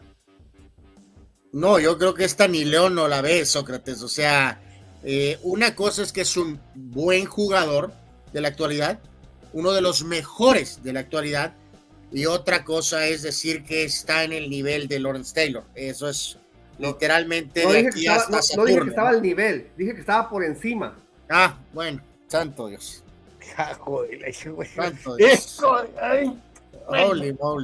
Este, no, el único que podría más o menos meterse en esa lista se llama TJ Watt que es el líder en capturas en esta temporada y que es líder en capturas en tres de los últimos cuatro años. Y en el año que no ganó, quedó segundo y no jugó tres partidos. Entonces, eh, el, mejor pues, cazador de cabezas de esta, de esta era se llama DJ Watt. ¿no? Pero, bueno, cuando. Eh, acaba de confirmar, nada más ven estadística. Eh, el tantos números y que quedó en segundo lugar cuando no fue primero y que Oh, Dios santo, pero bueno. Señores. Cuando el eh, señor Watt este, gane dos Super Bowls, eh, me avisas, por favor. Este, pues ahí con este equipo que le tocó, no creo, pero de que es el, mejor en su posición es indiscutible. Eh, señores, señores, 12 baños, sí, el único y verdadero 12 baños. Russell Wilson ya no va a ser titular. le quieren esquilmar una potencial lana por lesión en caso de que se les lastimara, le tocaría un billetote. Entonces no quieren tomar el riesgo los Broncos de Denver. Y todo indica que es más bien un, una palmadita en las nalgas y decirle que te vaya bien. Este, nos vemos eh, eh, en otra vida. Eh, ahí tiene usted la descripción gráfica realizada por el cuerpo de producción de esta humilde casa. ahí está el 12 baños Russell Wilson y los posibles lugares en donde podría encontrar chamba. Emocionate, Carlos, ahí están tus Steelers. Dios quiera y no, me quedo con el pequeño eh, Piquet. Yo no quisiera al 12 baños en Pittsburgh. ¿Qué opinas de eso, Anuar? Piquet sobre Wilson. No, no, bueno, es que ya, ya, ya no sé ni a cuál de ustedes dos irle, ¿no? La verdad, ¿no? Eh, yo preferiría a Russell Wilson que a Piquet. O sea, si Sócrates la sacó del parque con, con lo de, la, sacó del planeta, mejor dicho, y luego llegas tú, Carlos, y ahorita, eh, ¿en serio, Carlos? Anuar, prefiero un coreback joven a futuro. Malo. Que un, no es que no podemos decir que sea malo, realmente nunca hemos evaluado a Piquet porque el sistema que corría eh, el señor Canadá no lo dejaba lucir, ¿no? Este, ah, caray, Carlos, eso también es muy en el, en, el, en, el, en, el, en la Universidad de Pittsburgh tenía muy buenas marcas pasadoras. O sea, que se regrese a la universidad entonces. El grave problema es el sistema de juego que tenían los Steelers, ¿no? Esa es la realidad. Entonces, me, me, siento literalmente que voy en la coladera. A ver, ¿cuál, frase, ¿cuál frase, está más contundente? ¿Maika sobre Lawrence o prefiero a Piquet sobre Russell Wilson? Mira, independientemente de qué pase con tu cochecito, Carlos, eh, va, a ver, vamos. Eh, eh, no, Anuar, no va a ningún lado. Ya le dieron, ya le, ya le ofrecieron la extensión de contrato. Y una vez te digo, Mike Tomlin ya recibió la documentación para extender su contrato con Bueno, entonces, mayor razón, ¿no? ya decíamos, ahí ponen Atlanta hay dudas del tema físico con Daniel Jones, si no va a ser Danny DeVito, Tommy DeVito el titular. Hay mucho, los Commanders son una incógnita en todo. Ayer mencionamos a los Patriotas, lo de los Steelers pensábamos que no. Obviamente también mencionamos a los Raiders y Tampa puede ser una opción en pase, en parte a ver qué pasa con el pastelero y su situación económica por la buena temporada que ha tenido. Pero eh, tomando la espada del augurio, muchachos, y tratando de salir de la coladera, eh, hay que recordar que este tema es muy personal con Peyton, con Wilson. Vean nada más esta gráfica donde están los números con eh, Mahomes este año. Eh, Wilson 7 ganados, 8 perdidos, Mahomes 9 y 6. Por aire, y yardaje por aire, 3070 del 12 baños, 3938 del coreback campeón de la NFL. Los dos han tirado para 26 pases de anotación han interceptado mucho más a Mahomes, 14 contra solo 8 de Wilson, y es mejor el rating de pasador de Wilson que Mahomes. Yo, yo, Carlos, te reitero, yo no soy fan de Russell Wilson, nunca lo he sido, pero eh, no me es tan loco el pensar que podría ir en un contrato de un par de años, un contrato moderado, no la locura que Broncos hizo, que ya tiene a la franquicia comprometida al momento de que ahorita tienen que quitarlo porque no le gusta el coach Payton. Eh, la verdad es que sí deberían, de, en un mundo alterno, los Steelers sí deberían de echarle un ojo, Carlos, a Russell Wilson cuando esté disponible. Eh, y estos números reafirman esto. O sea, el, el tema con Payton no es de dinero, es personal. Entonces, Carlos, Piquet o Russell Wilson un par de años, no manches, o sea, por favor, yo sé que es muy poco probable que pase, pero al menos en la discusión, no me digas con que quieres a Piquet, Carlos, por Dios. Yo quiero un coreback a futuro, Anwar, yo quiero un coreback franquicia. El futuro es ahorita, Carlos, tienes a tu jugador Watt, Carlos. Tienes que aprovecharlo ahorita, Carlos. Steelers no se puede dar el lujo de pensar a futuro y echar a perder una o dos temporadas, Carlos. Es franquicia. Tienes una muy buena defensa, Carlos. No puedes esperar que ya lo han años. Hecho. Ya lo han hecho así. Yo conozco mi equipo y sé cómo piensan. Eh, santo. A ver, este, ¿puedes, regresar al gráfico anterior, donde estaban los nombres de los equipos.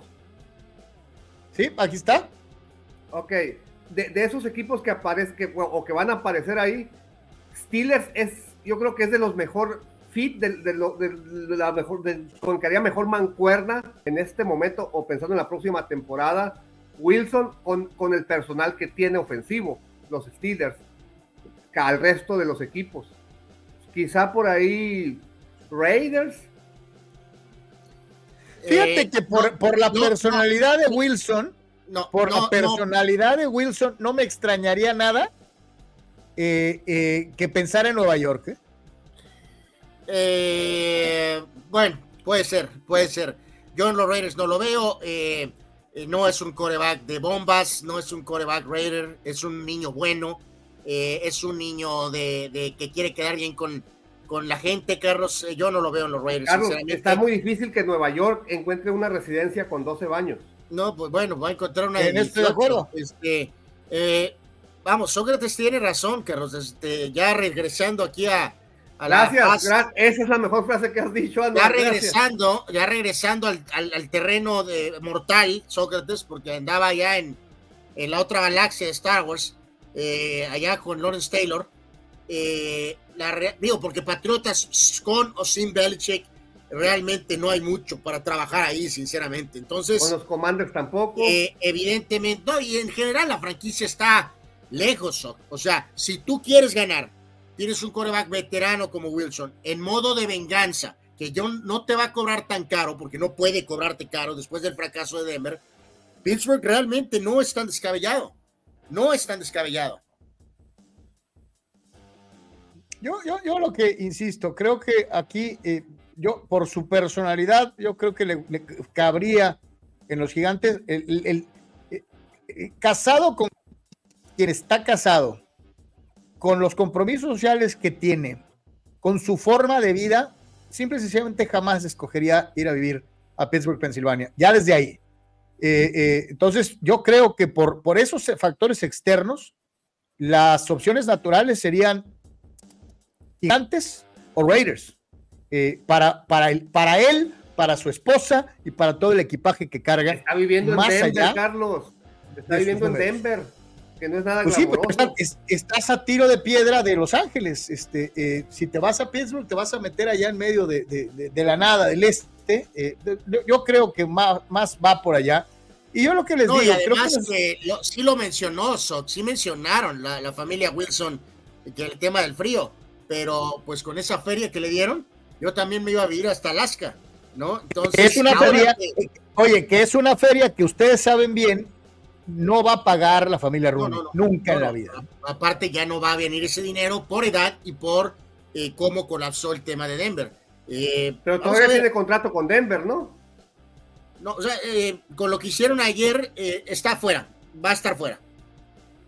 lo tiene que cortar antes del quinto día de la liga, cuando empiece el, el siguiente año de, las, de, la próxima temporada lo van a cortar en el tercer o cuarto día de ese calendario. Punto. Para, para que el golpe financiero sea el menor posible. Y de todas maneras se van a llevar un fregadazo económico.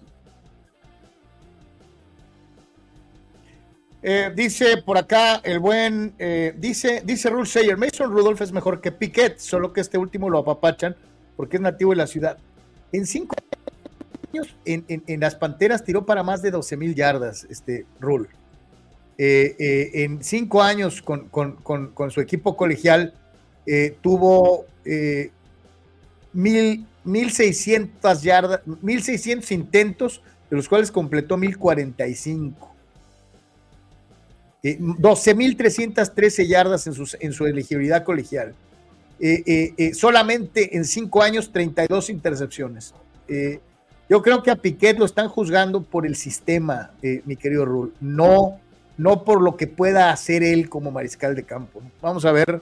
Eh, a ver, por eso, Carlos, pero en este caso, a lo que dice nuestro amigo, eh, híjoles, hay más probabilidades que nos firme la BBC que en el fútbol americano de vuelta, Carlos, amigos, y ahora resulta que después de que literalmente desecharon a Rudolf, ahora den la vuelta de manera a volverle a ponerle equipo en sus, en sus, en sus brazos.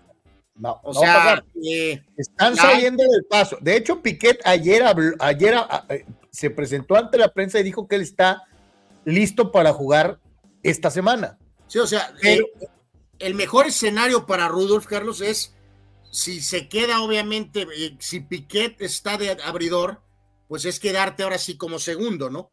y desechar el bulto de Trubisky.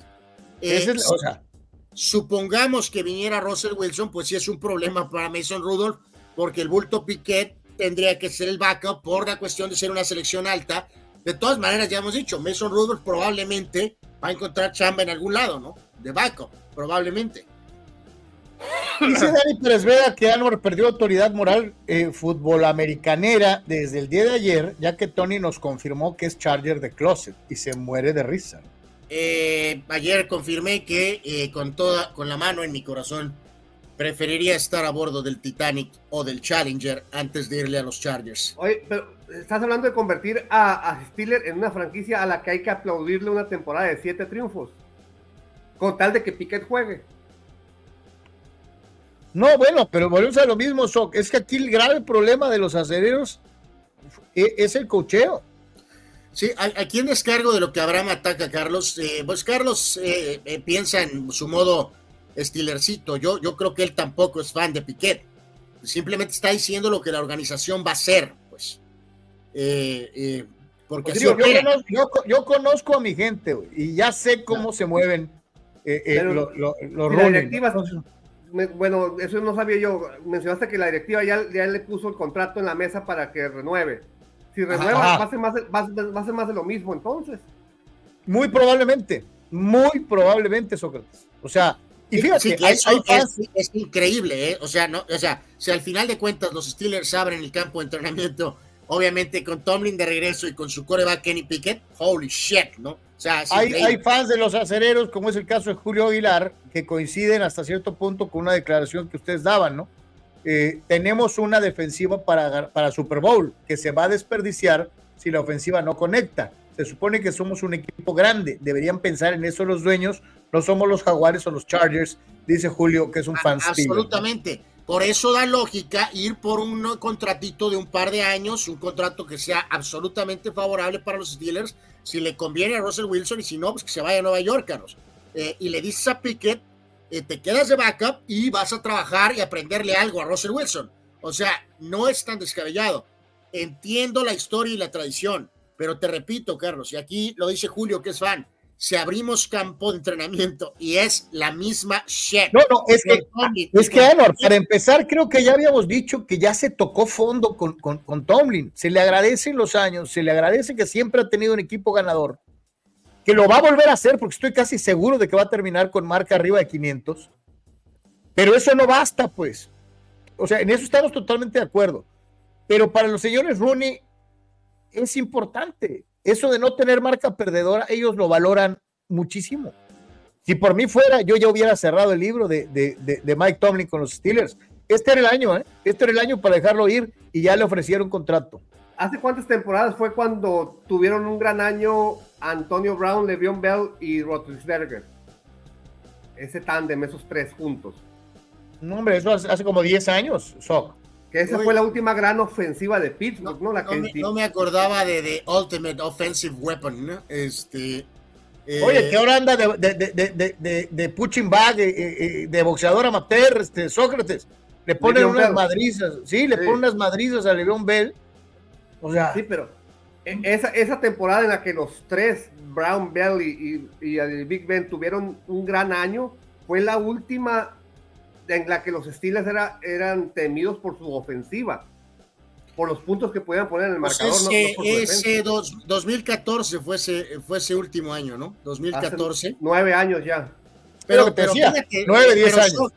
por eso, pero, pero, pero reitero, o sea, ese 2014, 11 y 5, y eh, perdieron obviamente en el, en el, en el, en el, perdieron el wildcard, de hecho, y eh, en años siguientes eh, eh, llegaron a tener eh, una temporada de 11 y 5, la del 16, ya este, de hecho también con, con, ellos, de hecho corrijo, ¿no? Ahora, yo creo que esta es a la que te refieres, Soc. La última, última, última, y aquí checando ya la lista completa, es 2017 cuando tuvieron marca de 13 ganados y 3 perdidos y cayeron en el divisional. Ese fue el último año. Y ahí fue cuando se retiró Big Ben. No, no, no, fue cuando ya el que se fue fue Bell primero. Bueno, también el otro, el otro. sí, se fueron los dos. Se fueron Le'Veon Bell y Antonio Brown. Exactamente, ¿no? Porque ya en la del 18, que terminaron con 9 y 6 y no calificaron, eh, Conner fue el líder corredor y, Juju Smith-Schuster fue el líder receptor. El ya ninguno de los dos está en Pittsburgh, ¿no? El, último de Roethlisberger, Le'Veon Bell y Brown fue 13 y 3 y se quedaron en el divisional. En el 17. En el 17, sí.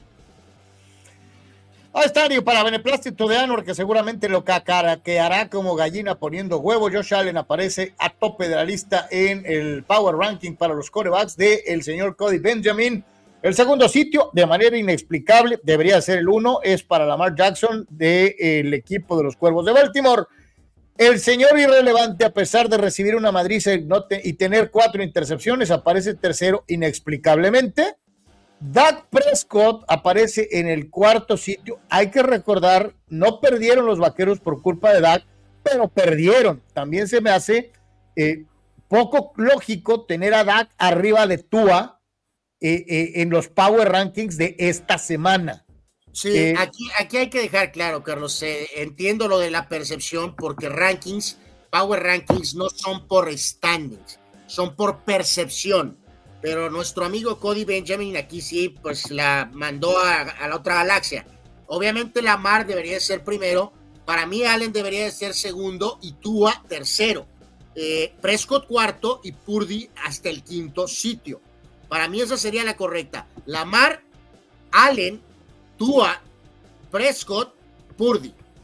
Yo, me voy por grado de dificultad, pondría a Lamar que le ganó a San Francisco, a Tua que le ganó a los Vaqueros, pondría de tercero muy probablemente a Prescott porque el juego de los vaqueros estuvo cerrado y abajo pondría Purdy. Ah, y Allen hasta el quinto. Y Allen, Allen bueno, ponle en el cuarto. Ponle en el cuarto a Josh Allen. Y Purdy cinco. Y Purdy cinco. Eh, en esta lista, eh, no me acuerdo si la semana pasada, señores, acuérdenme, pero Pat Mahomes fuera del top ten, ¿no? Creo que es la primera vez que está. Es la primera vez que sale en toda la temporada. Y yo te pregunto, Anuar, ¿verdaderamente merece Jordan Love estar top 10? No, pues yo, eh, Jordan Love no, Carlos, pero sí creo que Mahomes debe estar fuera, ¿no? A lo mejor Justin Fields se pudo haber colado, creo que la semana pasada lo pusieron 10. Eh, hubieran podido poner a, Justin Fields tal vez 10, no a Jordan Love. Y sabes qué, eh, mira, porque yo, a diferencia de Sócrates y de Carlos, yo sí reconozco, ¿no? Eh, y acepto mis errores, no como otros, ¿no? Eh, eh, tu pastelero ridículo, Carlos, debería estar 10, 10, ¿eh? Tu pastelero ridículo, Baker Mayfield, debería estar 10. Aunque te cueste trabajo, di pastelerito. Perdón, el pastelerito. el pastelerito. En, ese juego, en ese juego de Dallas contra Miami, en la estadística final, Dak tuvo un rating de 107.9 y Tua de 98. Y estamos hablando de coreback rankings. No, power, rankings, no en winning loss. No es, no winning loss. Pero a lo, que voy, obviamente, al haber sido duelo directo, pues sí le tienes que dar el lugar de privilegio arriba al que ganó, ¿no? No, al que tiene mejor ranking. ranking, al mejor quarterback rating, pues Black. Entonces quita a Brock de ahí. Si perdió y le empezaron cuatro veces, quita a Brock Purdy del top 10. esta semana. pero, si en el duelo directo de Tua y Dak ganó el equipo de Miami, no importa. arriba. Es por la defensiva o por equipos especiales o por otro factor. Pero de coreback a coreback fue mejor Dak. Y ahí dice week 17, no dice all season. Y en la week 17, el coreback eh, rating es mejor de Dak. Entonces, no sé qué hace ahí Brock Purdy. En la week 17, no en toda la temporada. Dice Chava el pastelerito francés debería estar en la posición 6. Sí, que reitero, eh, los, los Power Rankings, insisto, es percepción, pero yo lo que entiendo de este señor toma en cuenta un poco toda la temporada y obviamente el último resultado. O sea, no es que. Que le quiten la línea de arriba que le eh, quiten la línea de arriba que dice week 17 y que le pongan 5. Bueno, bueno, es que, es que vamos a la fecha 17, pero yo lo que entiendo es, no los está rankeando por, por lo que pasó exclusivamente la fecha anterior, sino es como quien dice toda la campaña que ha hecho en las últimas semanas y en base a eso saca el, el lugar de alguien, ¿no? No nada más por lo que hizo la jornada anterior. Eh, pues ahí está, señoras y señores, ya vea, en un, en un pequeño, eh, en una pequeña porción, todo lo que genera eh, estos rankings, y sí destacar que por primera vez en todo el año no aparece Patrick Mahomes entre los 10 mejores de la NFL.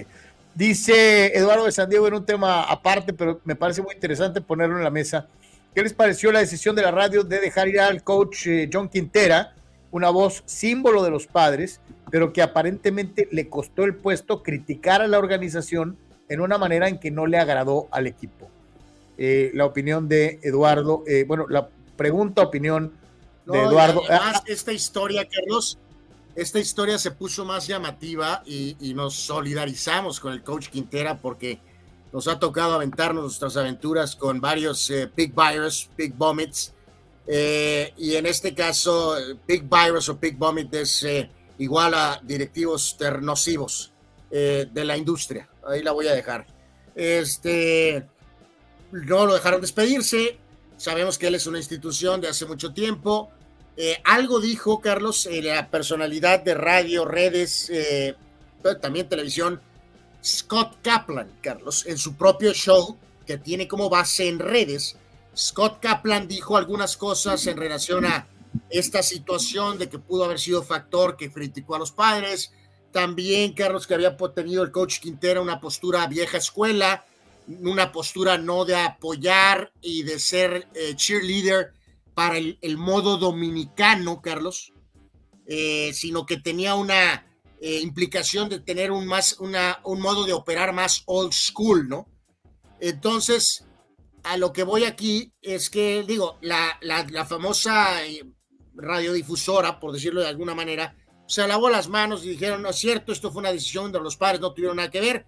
O sea, los padres se lavaron las manos, dijeron, nosotros no tuvimos nada que ver, fue decisión de la, de la radiodifusora, que la radio dijo más joven y que esto y que el otra. A lo que voy con lo de Kaplan es que llamó la atención tanto los comentarios, Carlos, y el ángulo de, del tema dominicano, y también ahí se quiso dar a entender que si había alguna dosis de racismo, porque hasta el New York Post, Carlos, en su versión digital, que ahora pues esas son, son que cuentan, las versiones digitales, agarró, Carlos, la nota.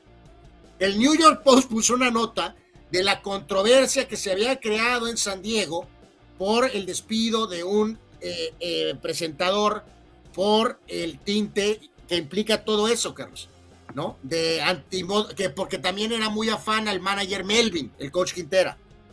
Como haya sido, a una persona de rayo también le pasó a Haxor en el pasado. Sí, le pasó a Hamilton, claro. Y este, Digo, a nosotros nos ha pasado de todas, de que al menos en algunas ocasiones sí nos dejaron despedir, en otras no. Eh, eh, y, en este caso no debería de haber sido manejado así, ¿no? Eh, ok, ya no querían seguir con él, déjalo que se despida, por Dios. O sea, ¿qué pasa? No pasa nada. No, oye, y quiero entender que uno debe de comprender cuando tu ciclo termina en una empresa. Los dueños de las radios o de las televisoras son los dueños. Ellos tienen la, capacidad de decirte estás o no estás. Pero como bien apuntas, cuando hay tantas versiones, tantas cosas extras, eh, eh, eh, te deja muchísimas dudas, ¿no? O sea, y, tú y yo lo hemos platicado muchas veces, Anuar, inclusive lo hemos criticado abiertamente desde que estábamos en tele, en radio y ahora en redes. Esta situación de que la prensa de San Diego tiene esta terrible tendencia a ser porrista, pues. O sea, los, o, sea, Carlos, eh, nos ha tocado trabajar en algunos momentos con equipos. Eh, no de manera permanente, porque pues bueno, ya esa es otra cosa. Si estás trabajando con el equipo, pues estás trabajando con el equipo. No eres periodista ya o reportero, ¿no? Trabajas para el equipo. Pero reitero, o sea, yo, yo nos tocó ir muchas veces al coach, o sea, también es una línea que tienes que todavía mantener, Carlos, ¿no? Porque también hemos escuchado muchos porristas de la estación del equipo, de la estación que transmite al equipo. Y llega un momento en que, oye, ya lo hemos dicho, el equipo es una vasca y, oh, todo es maravilloso. O sea, se ve ridículo. Ahora, bueno, tú y yo te, he platicado las anécdotas de las épocas en las que me tocó narrar los juegos de los padres cuando los padres tenían más de 100 derrotas. Y, y era un, una monserga, era un via crucis, Anuar poder hablar. Había partidos, me tocó narrar partidos donde iban perdiendo 11 a 0, 11 a 1 en la tercera entrada. y es, es obvio. Tienes que inventar un montón de babosadas porque los partidos y la temporada ya se habían ido al Tolido, pues. Sí, que digo, en este caso, por ejemplo, Carlos estaba vía Televisa Canal 12, transmitiendo a los padres, pero lo hacía con gente que en este caso Juan, que era, sí, trabajaba para los padres. Pero lo que voy, Carlos, es que también uno de, de narrador, analista, ¿entiendes? O sea, no vas a salir cuando hay una sociedad, hay un, es un compromiso, no vas a salir a decir con los padres con 110 victorias, eh, perdón, victorias, derrotas, oh, el equipo es una shit. No, no lo vas a decir. Vas a decir, híjoles, qué año tan complicado y qué año tan difícil. Y, medio la disfrazas, o sea, sí, no dices. tienes que disfrazar también, o sea, no, puedes llegar con, con, el, con acá, con la bandera del Lancelot y si estás en sociedad con los padres, decir son una vasca, ¿no? Así, literalmente, no lo vas a decir, pero la suavizas, ¿no? Pero eh, yo no sé, yo no entiendo, o sea, ¿qué, qué les esponjó a los, a lo que haya esponjado a los directivos? Eh, insisto, debieron de dejar también eso de querer mezclar la, la, raza, eh, ahí se me hace una babosada, ¿no? O sea, eh, en determinado momento, si el coach opina que no está de acuerdo en el sentido Sí, ya sabes de qué, las fotos, las cadenas. En esas babosadas. O sea, tú y yo lo hemos criticado aquí, Anual. O sea, y no es por cuestión de racismo, sino es por cuestión de enfoque. De, de, de, de, oye, festeja cuando de veras tengas que festejar, no cuando sea total y absolutamente intrascendente, ¿no? Lo hemos platicado en muchas ocasiones, los padres se distraían o se distraen en muchas babosadas en vez de concentrarse en lo que realmente importa, que es ganar juegos, ¿no? Este, festejan más un home run que una victoria, o sea. Entonces, yo no sé qué cambió ahí en la estación, yo te soy sincero, a mí sí me sorprendió un poquito cuando el coach Quintera eh, apareció en, ese, en, la estación, en la 97.3 de Fan, sí me extrañó poquitito que el coach apareciera ahí, sinceramente. Pero bueno, es una voz de toda la vida, pues al mismo tiempo dijimos, bueno, pues adelante, ¿no? Qué bueno. Una voz familiar, ¿no? Para atraer gente. Eh, pero bueno, pues terminó mal y reitero, lo, eh, déjalo despedirse, déjalo despedirse. O sea, ¿qué, más da? Pues sí, sí, ni para dónde. ¿Tú qué piensas, Misok? Eh, eh, digo, no sé, en el box no me ha tocado, este, pero sí, tú y yo hemos estado en funciones juntos, narrando, en donde una empresa presenta una cartelera completamente cargada hacia sus peleadores.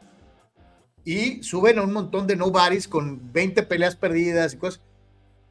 Y, y, digo, cumples con la verdad diciendo, Pancho Pérez tiene una ganada y 10 perdidas y ha perdido las últimas nueve por nocaut ya no le pones de más, ni, le, ni, ni, ni, porque pues mal que bien estás trabajando con esa empresa, pero no puedes decir mentiras, ¿no? O sea, si este tipo ha sido noqueado nueve de las últimas diez, hay que decirlo, ¿no? Sí, no puedes decir que es Rocky. Exacto. pero aparte, al que no han podido educar, entre comillas, o hacer que la, que la disfrace o, o, o no sea tan obvio, es a Chávez ha habido, ha habido encuentros donde, por ejemplo, la Amazon, con la experiencia que tiene, dice, no, pues yo creo que, que este muchacho, refiriéndose al ganador, que, que gana una pelea fácil, ya está listo para rivales de otra categoría o para subir el nivel de su oposición, así. Y luego Chávez remata, sí, le, le ponen puro malo. O sea, ahí está la diferencia, pues. Sí, es la verdad, ¿no? Este, y es cuestión de que... En este caso, eh, eh, Julio tiene esa muy rara excepción porque es la leyenda y se puede escapar de hacer ese tipo de comentarios. A otro tipo de persona no se le pasaría eso.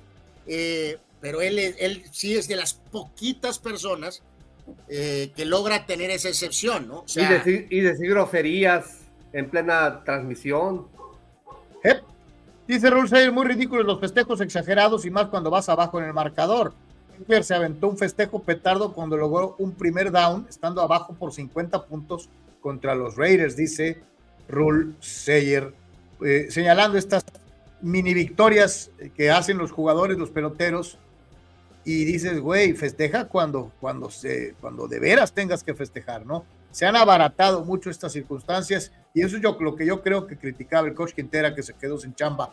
Ah, no, resultados de la Liga Mexicana del Pacífico, antes de la pausa.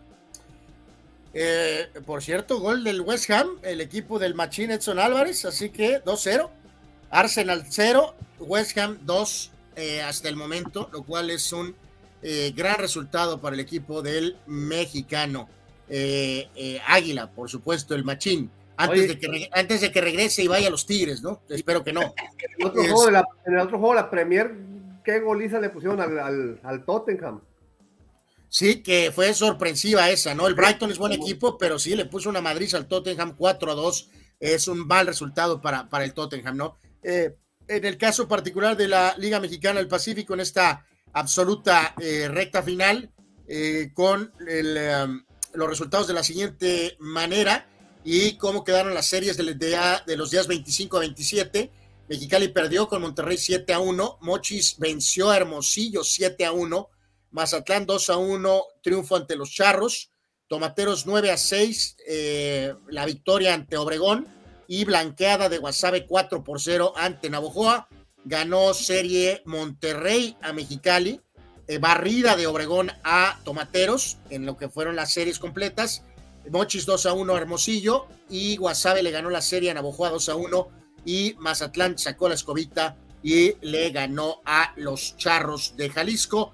Naranjeros y Charros al frente, 10 en la segunda vuelta, 19 y 11, eh, Mexicali 15 y 15, y reiteramos en la general, en este momento, de todas maneras, Mexicali está en el Tolido al estar fuera eh, de lo que es la famosa liga, donde hay 10 y califican 8, y si no calificas, eh, de, pues es que tuviste un año eh, miserable, ¿no? En pocas palabras, ¿no?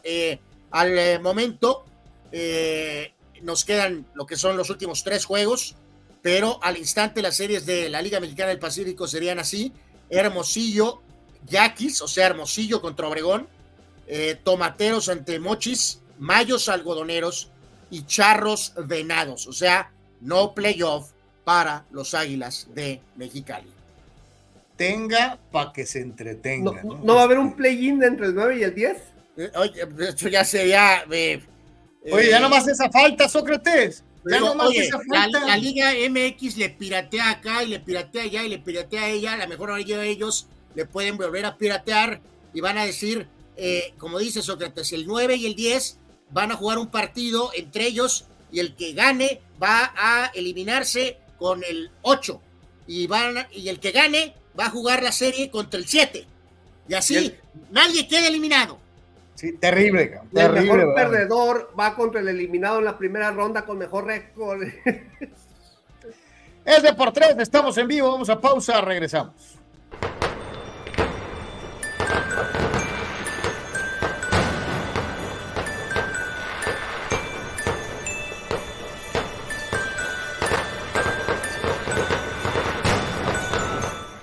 ¿Qué tal, están brothers y sisters?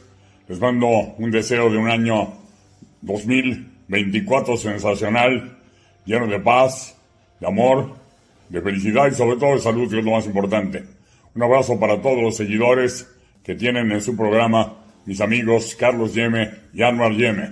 Dios los bendiga, feliz año nuevo y pásense a Versallesco, Chiongongo, pero en serio.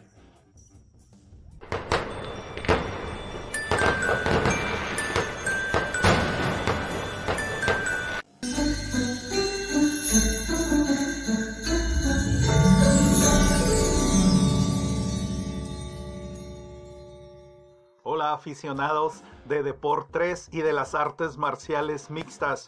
Aquí su servidor Chema Castro III de MMA Latino y Ultimate Warrior Challenge México para, de parte de la familia de Deportes y de mi familia, desearles un excelente 2024. Que se la pasen bien y síganos viendo aquí por Deportes. Saludos.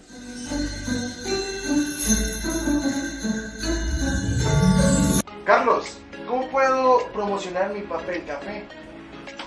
Es muy fácil promocionar tu papel café utilizando las opciones que te ofrece DoSynergyDeportes.com para impulsar tu producto o servicio.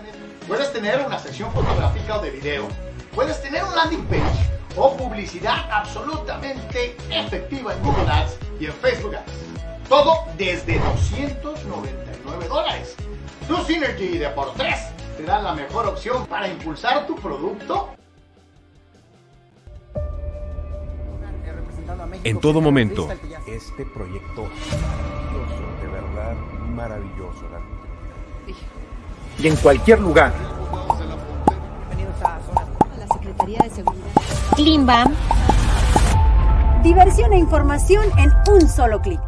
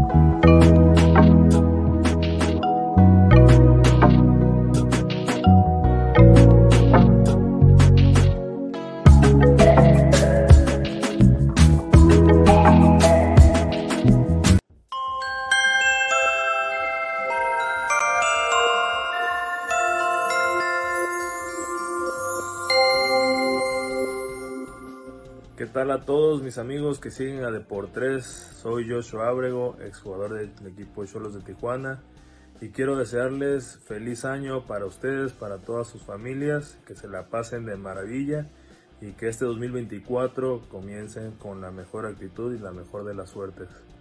Fuerte abrazo para todos. Saludos también a Carlos y a Anual Yemen.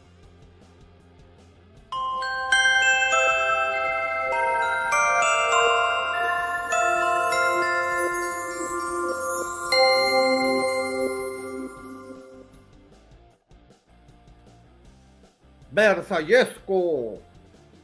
Chidindongo. Este, eh, un gusto poder ver al maestro Bermúdez y desde luego pues, ahí, programa, pues, Carlos. Ahí, ahí, nos dio mucho gusto ver también a, Joshua, ¿no? Este, eh, ya teníamos un ratito que no lo veíamos y, me da mucho gusto, ¿no? Este buen Chema Castro, eh, algunas personas todavía están ahí pendientes. si Dios quiere, vamos a presentarles este, bien a otros personajes, como es el caso de, de Jackie Nava. En fin, hay varios, hay varios por ahí. Agradecerles a, todos, Carlos, a Chema y obviamente a buen Joshua, qué excelente etapa aquella de, del ascenso y los primeros momentos de, de Cholos en primera división y con Joshua y con Enríquez, que eran los estandartes eh, en esos momentos hasta cierto punto. Eh, gran tipo, Joshua, eh, le mandamos un fuerte abrazo y obviamente a don Enrique Bermúdez de la Serna, eh, que es toda una leyenda. Tiene más mundiales cubiertos, Carlos, que llantas tu carro, así que eh, al doble, así que es una leyenda eh, el, señor Enrique Bermúdez y le agradecemos mucho que haya tenido esas palabras para, para todo el programa. O sea que el chino Huerta es como el Yocho Abrego, cuarta región por, por el afro. Ándale, algo así, algo así. Dice Marco Verdejo, ese perro Bermúdez tipazo le dio un toque distinto a la narración, chispa, energía y ese tono de voz increíble que contagió a todo México con sus frases y la gente las repetía.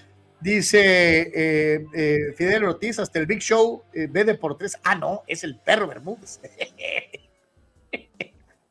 y Marco dice: Joshua Abrego, ya no hay de esos morros que le metían todo el juego sin rajarse por amor a la camisa. Mi respeto para este morro.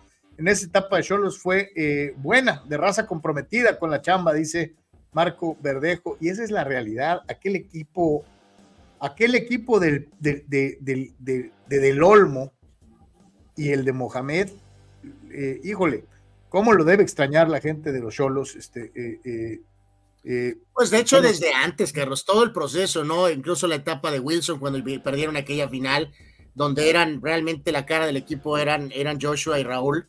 Este, pues, son, la verdad, eran muy, muy buenas etapas, la verdad, este, gratos, gratos recuerdos. Eh, pero bueno, pues la cosa. ¿Quién es el, quién es el jugador más icónico de los Cholos en la historia? ¿Joshua, Raúl o Gandolfi o quién? No, no, pues, o sea, más cercanos a la.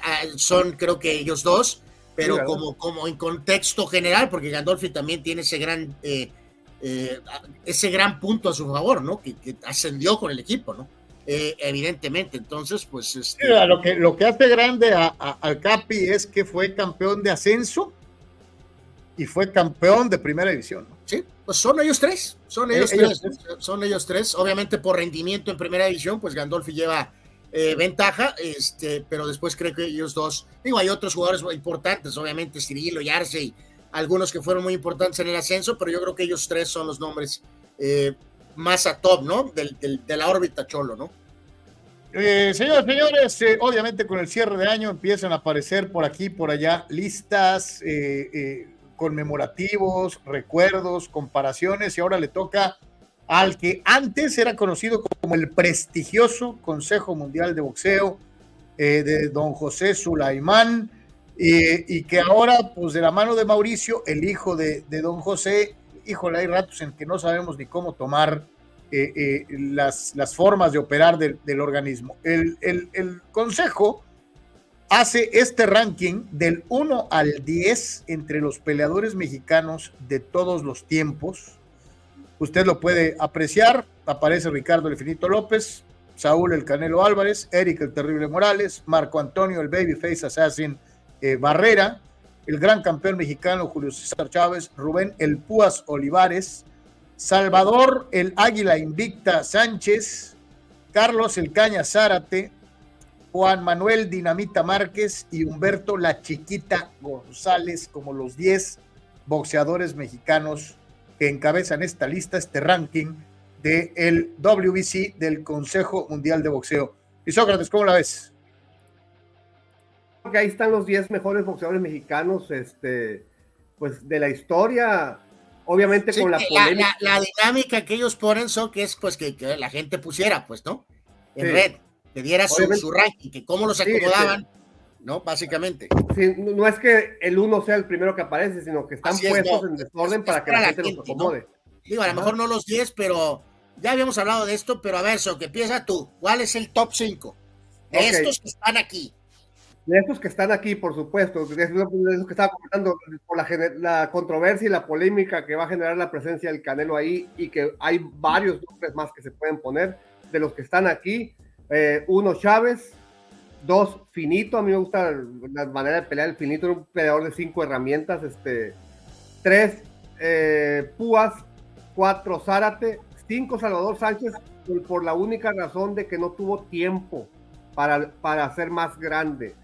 Se murió a los 23 años, eh, nueve peleas de campeonato mundial, una, una sola división reinada. Obviamente hubiera sido un top 1 o top 2, pero no le dio tiempo, la vida no le dio tiempo. No, yo no lo puedo poner más de 5 por falta de tiempo, no por falta de calidad ni de, ni de rivales. Entonces, continuando, uno Chávez, dos Finito, tres Púas, cuatro Zárate, cinco eh, Salvador, seis eh, a ver, el, a ver, el uno dijiste Chávez, el dos Finito, tres Olivares, cuatro Sal Sánchez. cuatro Wilfredo, este, perdón, el Zárate. Cuatro, Carlos Zárate. Cinco Sánchez. Ok. Luego, eh, yo creo que me voy a ir eh, con la eh, de la trilogía de, de, contemporáneos. Pusiera primero a Márquez, luego al Terrible y luego a Barrera como 6, 7, 8. Márquez 6. Terrible 7. Eric 7, Barrera 8. Canelo 9 y Chiquita 10. O, entonces 8 Barrera. Sí. 9 Canelo y Chiquita 10. Sí, que reiteramos, esto es percepción, es gustos personales, ¿no? Eh, con saludos para Gerardo Atlista López, Carlos, que creo que de manera irónica, eh, claramente dice, eh, coincido totalmente, Canelo primero.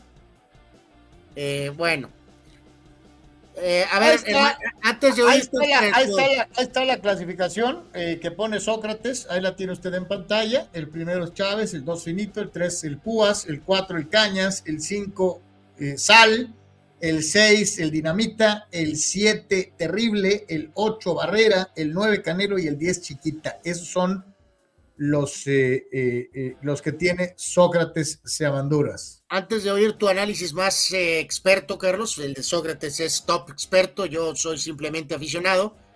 vamos con Deportripas, vamos con Tripa. Dame dos, por favor, dame dos. solo con una tortilla, por favor.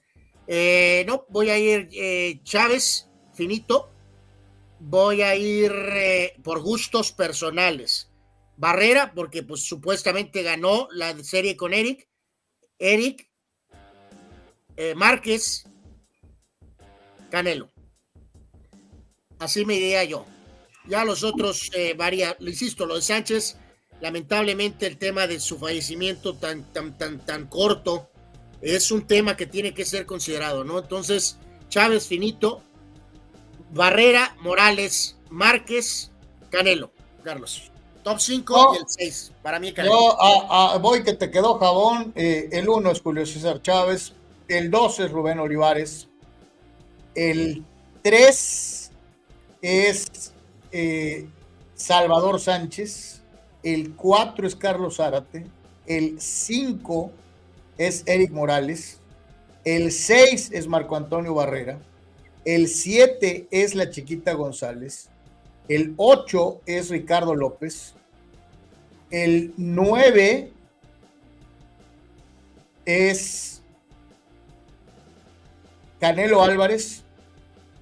Y el 10 eh, vendría a ser. ¿Quién me falta? Márquez. Eh, Juan Manuel Márquez. Así es. Ese es mi ranking. Bueno, creo que no sé si te empantanaste ahí poquito, Carlos. No sé si quieras reconsiderar. Este... No, no, mira, yo pongo, yo pongo, eh, y yo me baso para, para dar estas clasificaciones en una razón.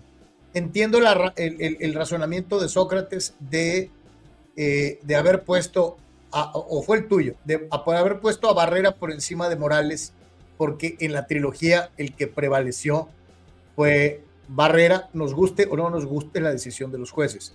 Pero en, el, en, el, en la tarjeta oficial, Barrera le ganó a Eric 2 a 1 la serie, cosa en la que no estoy de acuerdo, pero para mí era un peleador más espectacular que tuvo mucho mayor oposición y se midió a mejores peleadores morales que los otros dos.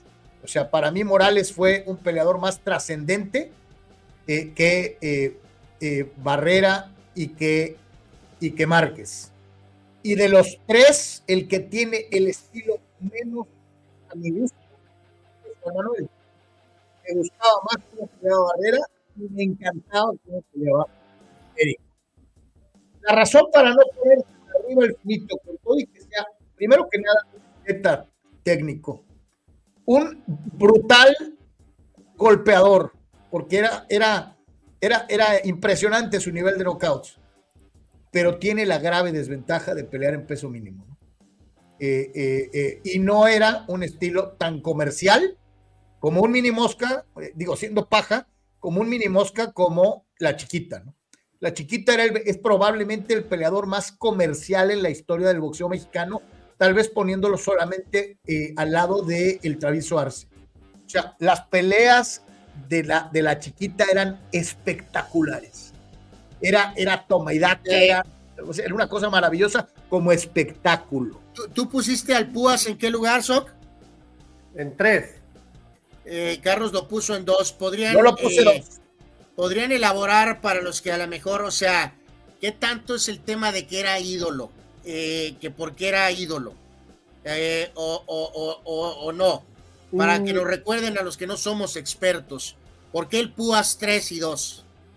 El Púas, eh, yo, yo no considero el tema de ídolo o no ídolo porque eso no está, dentro, no está dentro de su alcance o es algo que él pueda dominar.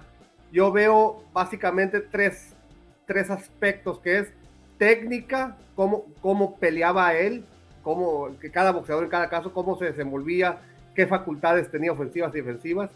Eh, espectacularidad, hablando de pegada, hablando de resistencia y nivel de oposición. Esos tres factores básicamente eh, son los que yo considero para hacer una, una, lista o un ranking. En el caso del Púas, eh, era un peleador que su principal virtud era la técnica. Mucha gente cree que era, era la pegada, pero no.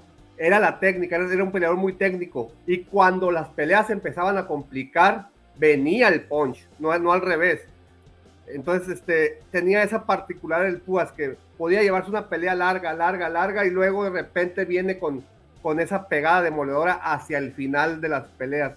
No noqueaba rápido. Y su estilo, eh, a pesar de que tenía fama de que se iba, se iba, a las cantinas y todo lo que tú quieras, su estilo de, de agresividad, su nivel de pelea no bajaba en las peleas. Se mantenía un round, 5 rounds, 10 rounds, 14 rounds, 15 rounds, se mantenía en el mismo ritmo de pelea. Entonces, este, eh, por eso, eh, por eso aspecto, Rubén, era, Rubén era un fenómeno físico, porque eh, Sócrates, ahorita dijimos crudo, Hay gente que asegura que llegó a pelear pedo. Sí.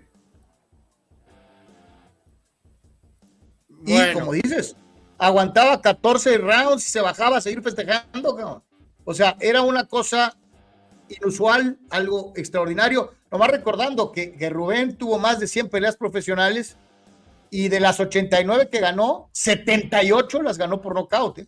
y que se aventó como 68, 69 peleas invicto. Sí, pero me, refiero a que muy poco porcentaje de esos knockouts fueron en el primero o en el segundo round. Él noqueaba del cuarto, del quinto round en adelante, porque su pegada, ahora sí que como, como, como dicen de Henry Martin, su pegada desgastaba a los rivales hasta que los tundía, ¿no? ¿Y por qué pongo el finito de dos? Es decir, para mí, si, Chávez no existiera, el mejor boxeador mexicano de todos los tiempos sería el finito. Para mí sí, porque eh, desarrollaba a su máximo potencial todas las herramientas eh, de un boxeador: técnica, pegada, aguante, resistencia y, dominio de ring era un maestro para todo. Para todas esas cinco herramientas era un maestro el, Finito López y, y obviamente el peso en el que peleó mínimo y luego minimosca, pues no le ayuda a tener más alta proyección o más alto impacto, pero quitando de lado el peso, el peso pues el peleador no tiene la culpa de, de, lo que mide o de su constitución física, sino de lo que desarrolla arriba del ring. Para mí el Finito es un peleador muy completo. Abraham Mesa dice por aquí, señores, Falta el mexicano Oscar de la Hoya, Fuente Enrique Garay. Ah, sí, aparte de Garay, la Amazon también, eh, también en su top pone a Mantequilla Nápoles, por ejemplo. Ok, esa es buena. Eh, que, yo sí te voy a decir una cosa, ¿eh? yo creo que era más mexicano el Mantequilla.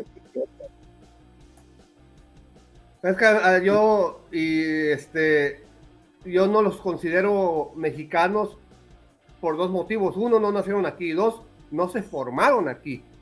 Eh, de la olla se formó en Estados Unidos y, y este... Y José Ángel en, Cuba, ¿no? Y, ajá, y en Cuba. Por ejemplo, Andy Ruiz sí se formó aquí, en Mexicali. Y tan se formó que participó en Olimpiadas Nacionales y, el único proceso olímpico que, tuvo, las eliminatorias, donde obviamente no llegó a, las, a, los Olímpicos porque fue eliminado representando a México por cubanos y por estadounidenses, pero él representó a México. Margarito, que nació en San Diego, fue formado aquí, en la zona norte, en el gimnasio de, del centro. Él se formó en Tijuana y vivió en Tijuana toda su vida. Entonces, ¿consideras la formación eh, del boxeador de dónde empezó? Mantecas Medina nació en, en Nayarit, pero se vino de niño aquí a Tijuana. O sea, Gerardo Atlista López, me falta el cinco veces campeón en diferentes categorías, Jorge Arce, o sea, el travieso.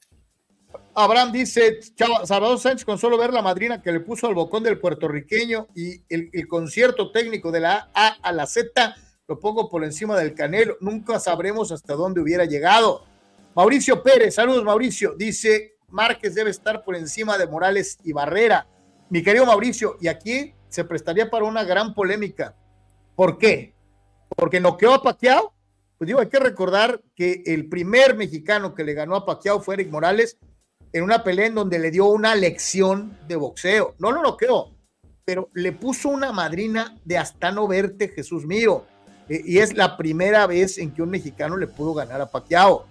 Este, eh, un Pacquiao en pleno ascenso y probablemente al tope de sus poderes. El Pacquiao al que le ganó Juan Manuel Márquez era ya un Pacquiao veterano y en descenso. Entonces, mi querido Mauricio, mm, hay que considerar las dos aristas, los dos lados, porque creo que era más difícil ganarle al Pacquiao al que venció Morales que al que noqueó Márquez, pero pues es cuestión de enfoques. Está difícil. Yo, yo puse primero a Márquez, eh, aparte de esa pelea de Pacquiao, tú mencionaste algo muy importante, nivel de calidad o de rival. Eh, Márquez se enfrentó a Pacquiao y se enfrentó a Mayweather, a los dos mejores peleadores del momento o, de los últimos 20 años, Márquez los enfrentó. Pues sí, pero eh, analiza la lista de peleadores a los que se midió Morales, campeones del mundo. Sí, pero para Morales. Pero contra lo, mejor de su época. ¿eh? Sí, pero Morales, cuando termina su carrera, se me hace que mancha su legado con tanta derrota que tuvo. Perdió, pues contra, perdió contra Rajim, perdió contra Juan Díaz, eh, perdió contra. Perdió como tres o cuatro seguidas hacia el final de su carrera. Peleas que no debería de haber agarrado, Eric. Estoy pero de acuerdo en eso. Mario Cuevas dice, ¿dónde dejan a Pipino Cuevas? Es, Pipino Cuevas es uno de esos boxeadores olvidados, Mario. Eh, a todo el mundo se le olvida que un mexicano tuvo ocho defensas consecutivas y exitosas de un título tan difícil como era el peso welter en su época. Yo por eso, yo, yo por eso mencioné al principio que la, controversia y la polémica que pueda generar la presencia del Canelo ahí, eh, yo puse de 10 a la chiquita. Para, para meter a uno más, a, a Pipino o a quien ustedes me digan, tendría que sacar a la chiquita. Entonces tienen que darme un nombre que haya, que supere en más de dos aspectos a la chiquita. En pegada, en boxeo, en resistencia, en, en dominio de ring. Dice Marco, la lista de Sócrates, la verdad, de Sócrates dice, la verdad, eh, él vio antes, el después y el ahora, la experiencia hace la diferencia, eh, eh, ya te dijeron viejo, mi querido Soc, eh, Abraham Mesa dice. No, destaca, su experiencia, destaca su experiencia. Eh, yo no, yo destaco sus canas. Abraham Mesa dice: Olivares y Sal Sánchez me parecen muy similares técnicamente, muy superiores al resto de su época, dice Abraham. Eh, pregunta Juan Antonio Pitones: ¿dónde quedarían el ratón, mantequilla, maromero, travieso, Zaragoza, pintor, Ramírez? Pues, híjole. ¿Del 11, este, ¿Del 11 al 20? Exactamente, o sea, ya estás hablando de que si eres top 20, o si ya te tienes que ir a top 30 o, más. México, ha tenido, México ha tenido más de 170 campeones del mundo en la historia. Ser top 20 de una lista de 170 campeones del mundo no es fácil. Oye, eh, eh, oye, este, Sócrates, y aquí se está cometiendo un terrible pecado de omisión con eh, gente tan importante como Miguel Canto, por ejemplo. es probablemente es probablemente el peleador mexicano más técnico de la historia. ¿Cuál fue tu 10? En tu lista, Carlos. Eh, no, el, mi 10 fue. Creo que la chiquita dijiste, ¿no? No. Sí. No, no, puse Humberto ah, arriba. Márquez. Puso a Márquez. Puse a Márquez 10. Para ti, eh, para meter a otro más, tú tendrías que sacar a Márquez. Así es. Así es. Dice Mauricio, Mauricio, Mauricio, defiende a, Dinamita Márquez y dice, no, Carlos, por la técnica de boxeo que tuvo Márquez. Eh, híjole, es un gran contragolpeador, pero yo sí te digo algo, eh, eh, tal vez superior en técnica Marco, pero no superior en técnica que Eric. Creo que era un peleador más técnico e inclusive más, más adaptable. Eric Morales que, que Juan Manuel Márquez. Juan Manuel es un gran contragolpeador, pero, pero Eric podía ser un muy buen peleador de counter, podía atacar muy bien, sabía caminar muy bien el ring, tiene una muy buena defensa. Eh, híjole, Mauricio, está de, está de pensarse. ¿eh? Nos sugiere Abraham Mesa que hagamos una lista de los peleadores americanos. Lo haremos, lo haremos, lo haremos. Abraham, si está difícil, si está difícil. aquí iba a poner aquí otra eh, lista para que Sócrates la viera, Carlos, de peleadores actuales, pero eh, nada más a tope de cabeza, so, ok, los otros dos triunfos insignias de Márquez después de las cuatro peleas con Pacquiao, ¿cuáles son? Márquez le ganó a quién? Le ganó a Barrera. Le ganó a Barrera, sí. ¿Y a quién más? Le ganó al, al Mantecas Medina, su primer título. Le ganó a, a deja recuerdo, deja que se me venga a la memoria las peleas que vi de Márquez. Digo, porque, porque es importante agregar, no nada más es, la carrera de un boxeador no puede ser marcada por cuatro peleas, pues. Mira, lo que es, destaca- lo que es destacable de, bravo de- que haya sido rival, ¿no? Lo que es muy destacable de Juan Manuel es que, ah, por ejemplo, a él nunca lo, lo noquearon, a pesar de tener esta situación de una quijada que se apreciaba como muy débil, ¿no? Lo, lo tumbaron cualquier cantidad de rivales, o sea, se cayó muchísimas veces, pero nunca perdió una Ah, pelea pues, por nocaut. ¿no? Ganó también las peleas del año contra, contra, el Tori- contra Juan Díaz, que Juan Díaz en ese momento era invicto. En el momento en que enfrentó a Márquez, era un peleador invicto y era la supuesta nueva promesa del boxeo estadounidense.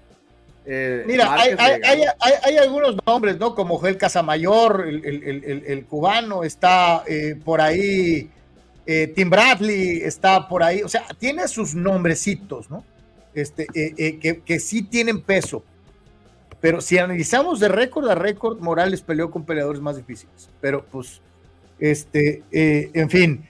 Eh, eh, eh, por, por ahí puso esta lista eh, los amigos de, del Esto Nacional. So, eh, nada más eh, a tope también ahí, si eh, mencionan los campeones mexicanos actuales, ¿no? Eh, a ver si no, no les falta nadie, eso, no se les olvidó nadie, o, o si están más o menos A ver, completos. son 10, 1, 2, 3, 4, 5, 6, 7, 8, 9. Sí, son los 10 con los que México cierra el año, con 10 campeones del mundo. Y, este, y como Canelo tiene cuatro títulos, cierra con, con 13 campeonatos eh, en manos de mexicanos. 13 campeonatos, 10 campeones. Ese, ese es la, el, el balance final de México en este 2023, que son muchos, o sea, 10 campeones del mundo son muchos. Y que es importante aquí, así igual, ¿cuál es tu top 5 de ahorita, al cerrar 2023? ¿Cuál es el top 5 de los, de los campeones mexicanos de la actualidad? Bueno, vamos a darle el 1 al Canelo, el 2 al Vaquero, el 3 a pesar de su de su inactividad. Oye, pero ¿qué tal si lo pones mejor por rendimiento actual, Soc? No por trayectoria. ¿Quién es el mejor campeón mexicano de la actualidad? Por rendimiento actual, tiene, eh, yo pondría de 1 a Alexander San- Alexandro Santiago Alpeque, al de, de aquí del CREA. Le ganó, a- le ganó al Nonito Donaire, o sea, se, hizo, se dice fácil, pero, pero no lo es.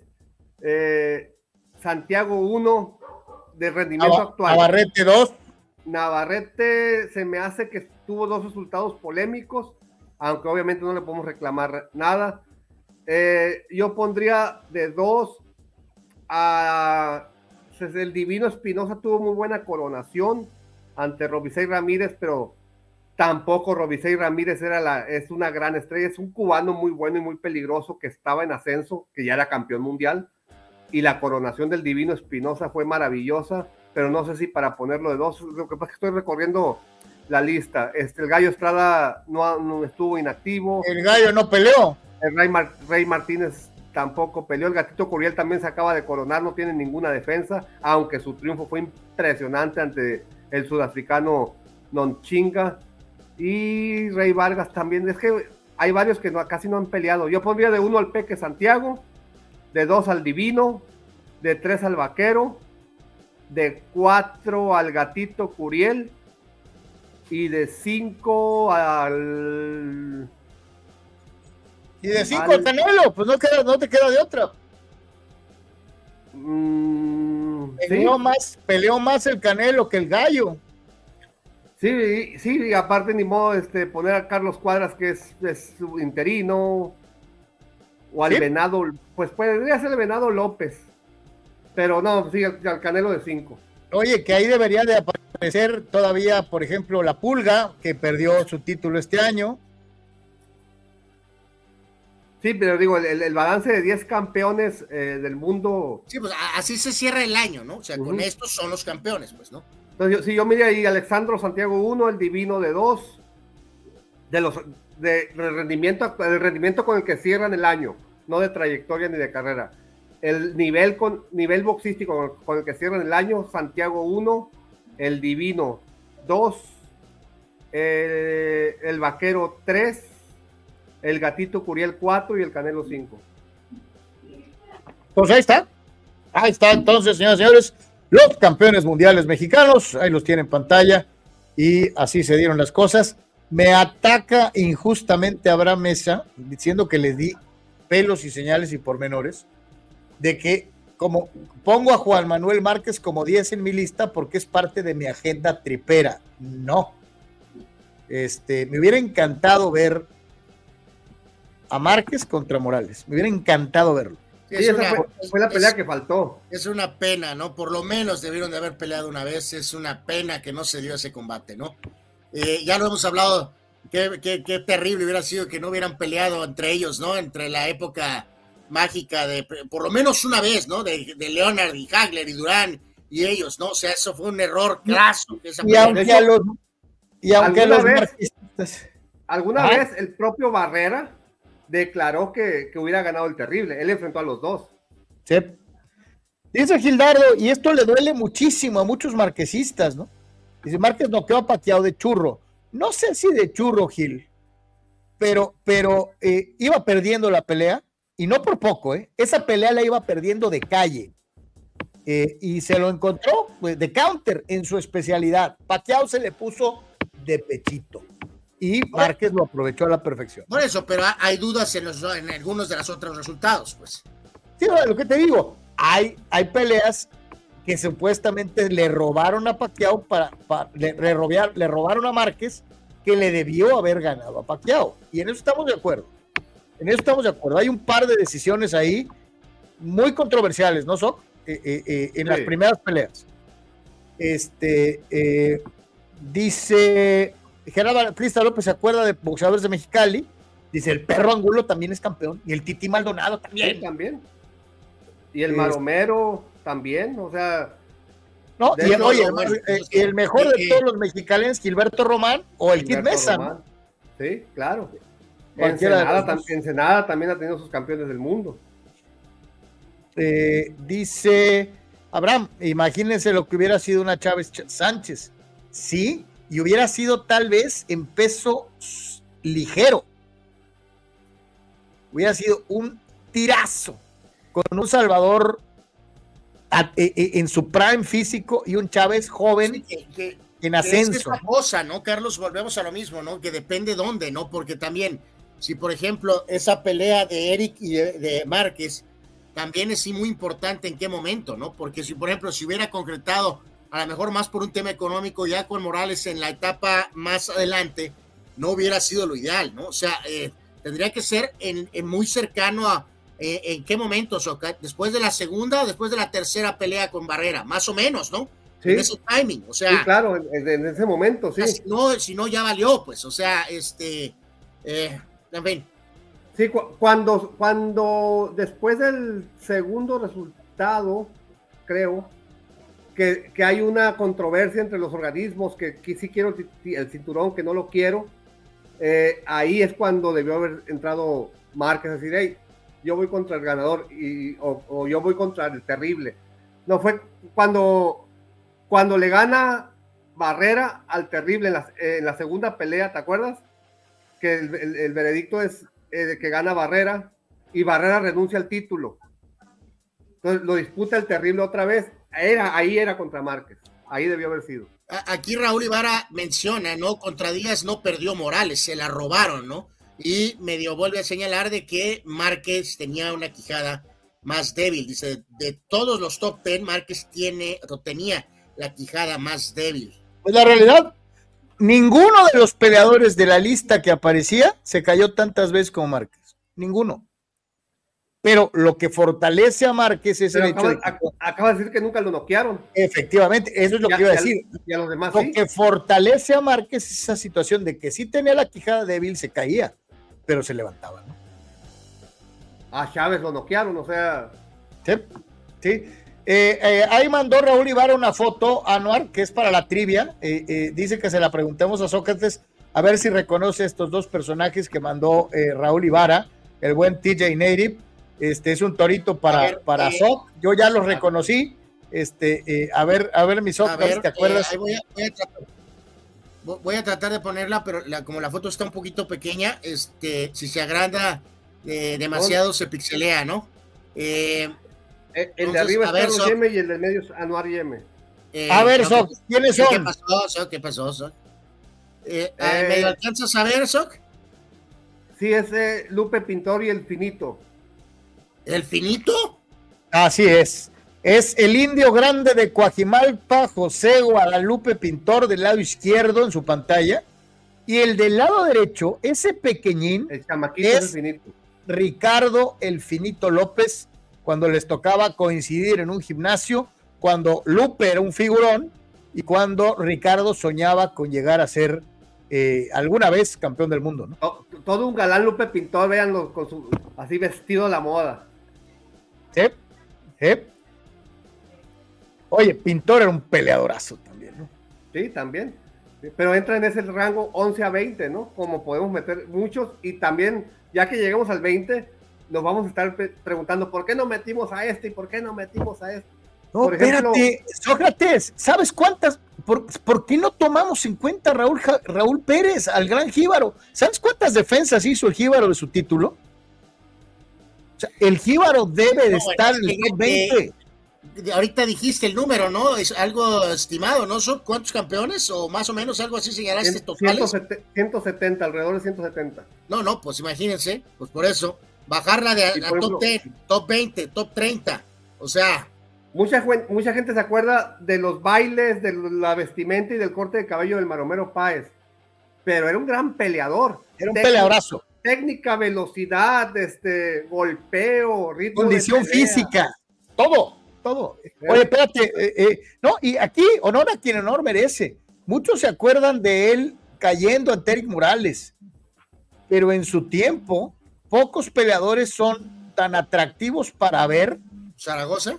que el inolvidable olímpico Daniel el Bulldog de Tacubaya Zaragoza. Y aquí dice Juan Pitones, me acuerdo de Daniel Zaragoza que siempre terminaba ensangrentado, ¿no?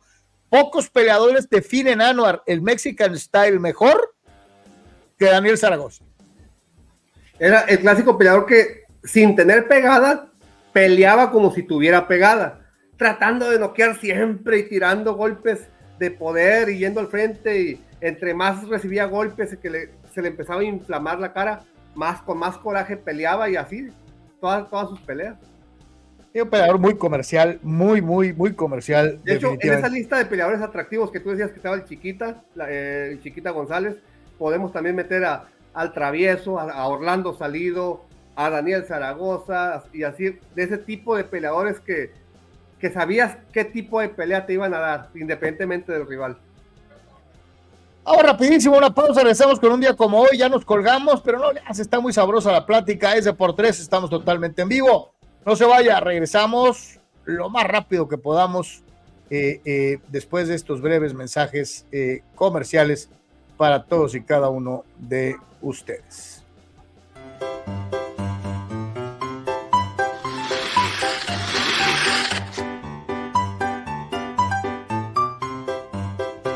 Carlos Anuar, seguidores de Deportes, qué gusto saludarlos en estas fechas. Finaliza un año más y les deseo que para el que se avecina ya muy próximo todo vaya bien, mucha actividad deportiva, que ganen sus equipos favoritos y que este esfuerzo continúe, continúa por siempre. Además de un colaborador, orgulloso colaborador, soy un seguidor de Deportes y estamos todos los días a partir de las 12 esperando escucharlos para conocer la información y sus opiniones, sobre todo que es lo más valioso en un comunicador.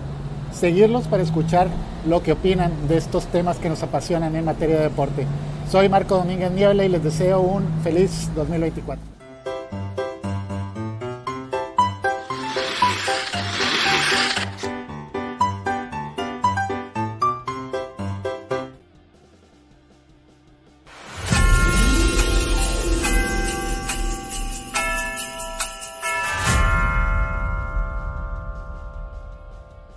Desearles un feliz año porque ya se avecina y espero que hayan pasado una excelente Navidad, no nada más aquí a los hermanos Yemes, sino a, a, Sócrates, a, Marco, a todos los que forman parte de la familia de Deportes, eh, Alexito que, que, por ahí también de repente lo veo en, en los videos, así que bueno, un abrazo muy fuerte para todos, ya saben los mejores deseos, los quiero.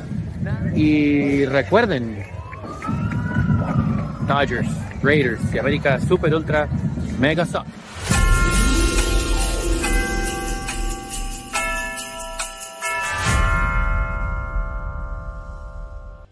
Ven y sé parte del deporte marcial más importante en el movimiento olímpico mexicano, el Taekwondo. El Taekwondo fomenta la disciplina, respeto, autocontrol y constancia con maestros de probada experiencia y calidad e instalaciones de primera. Visítanos en WTU Rolón en calle Santa Inés, número 13726, Interior E, Colonia Reynoso en la Mesa de Tijuana y vive personalmente el ambiente formativo y las instalaciones que tú, tus hijos y toda la familia necesitan para alcanzar la excelencia. Intégrate a WTU Rolón, visítanos en nuestro nuevo Dojang o en nuestras redes sociales para mayor información. Nuestro teléfono es 664-258-0745. WTU Rolón y el increíble mundo del Taekwondo te esperan con los brazos abiertos. Notizona MX. Conoce la información de primera mano. Periodistas con años de trayectoria y credibilidad. Alta calidad de producción. Entrevistas exclusivas. Transmisiones en vivo con gráficos integrados. Multiplataforma digital. Notizona MX. La conversación es contigo.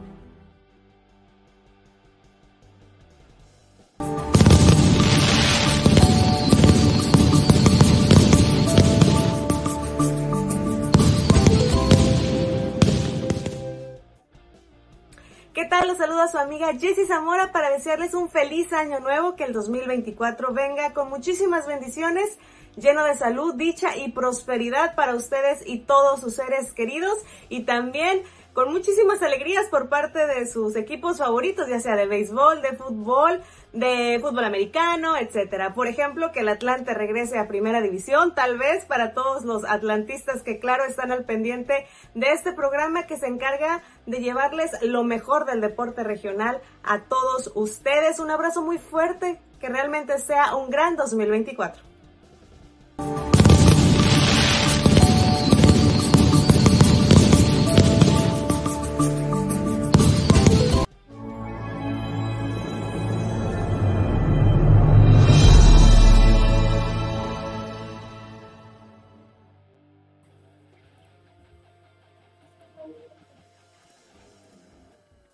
De regreso, señores, señores, con todos ustedes y otra vez nuestro agradecimiento para Jesse, para, para Tony, para Marco, eh, que ahí enviaron sus saludos para este cierre de año. Este, eh, eh, Jesse, firme con su propósito de llevar a los potros de hierro del Atlante de regreso a la primera división. Este, la esperanza muere al último, este, pero bueno, este, se le reconoce como una gran aficionada de los potros de hierro del Atlante, así que... No, bueno. y el señor Tony lanzando el lardo, ¿no? A los, a los Dodgers y a las Águilas, ¿no? O sea, bueno, este, pero en fin. Dice, dice Tony que los Dodgers no van a hacer nada en el año, a ver si es cierto, este, vamos a ver si es cierto. Vámonos con eh, la selección mexicana de fútbol eh, y algunos eh, números y balance ah, final. Sí. Ah, no, ahí te envié tu WhatsApp, este, una lista rapidito que saqué ahorita de top 10 peleadores USA, hay que afinarla, hay que hay, que, hay que pulirla, pulirla, ¿no? Pulirla, sí, pero ahí te la mandé. Ahí la tiene en pantalla, este fue el 2023 para la selección mexicana de fútbol, para el Jimmy Lozano, sus compas, la A, la B, competencias oficiales y partidos amistosos, empezando en el eh, 23 de marzo, eh, y terminando en eh, el último partido disputado el eh, pasado 16 de diciembre. hay que destacar esta situación. Obviamente, los, los números que aparecen en verde son las victorias de México.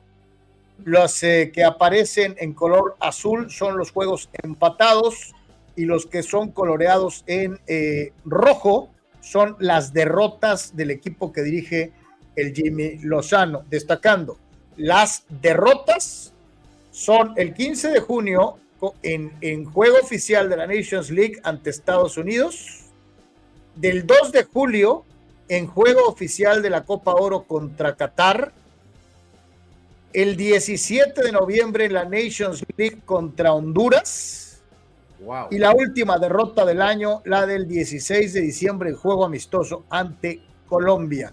Cuatro derrotas en el año. Eh, ¿Cómo juzgamos el, el paso de Lozano en este año? Contra Qatar y contra Honduras en juegos oficiales. Afirmativo. Pues... En, ¿A partir de qué juego entra el Jimmy? No, no, pues ya más enfocado a la Copa de Oro, ¿no? Básicamente, ¿no? Mm, esa, esa, derrota de 3-0 es con Coca.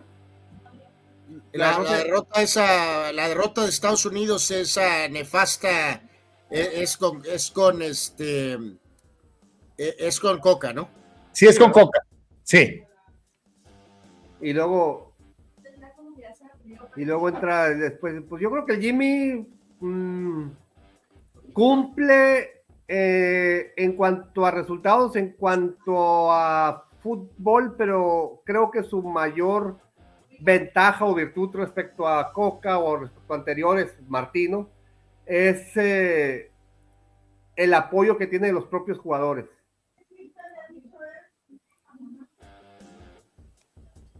Sí, pues eh, vamos, eh, otra vez un año de, pues un año selección mexicana, ¿no? Con, ah, con y, otra... y, y, muy importante, he visto al Jimmy ya como en tres comerciales. Eh, sí, en, un montón de comerciales, ¿no?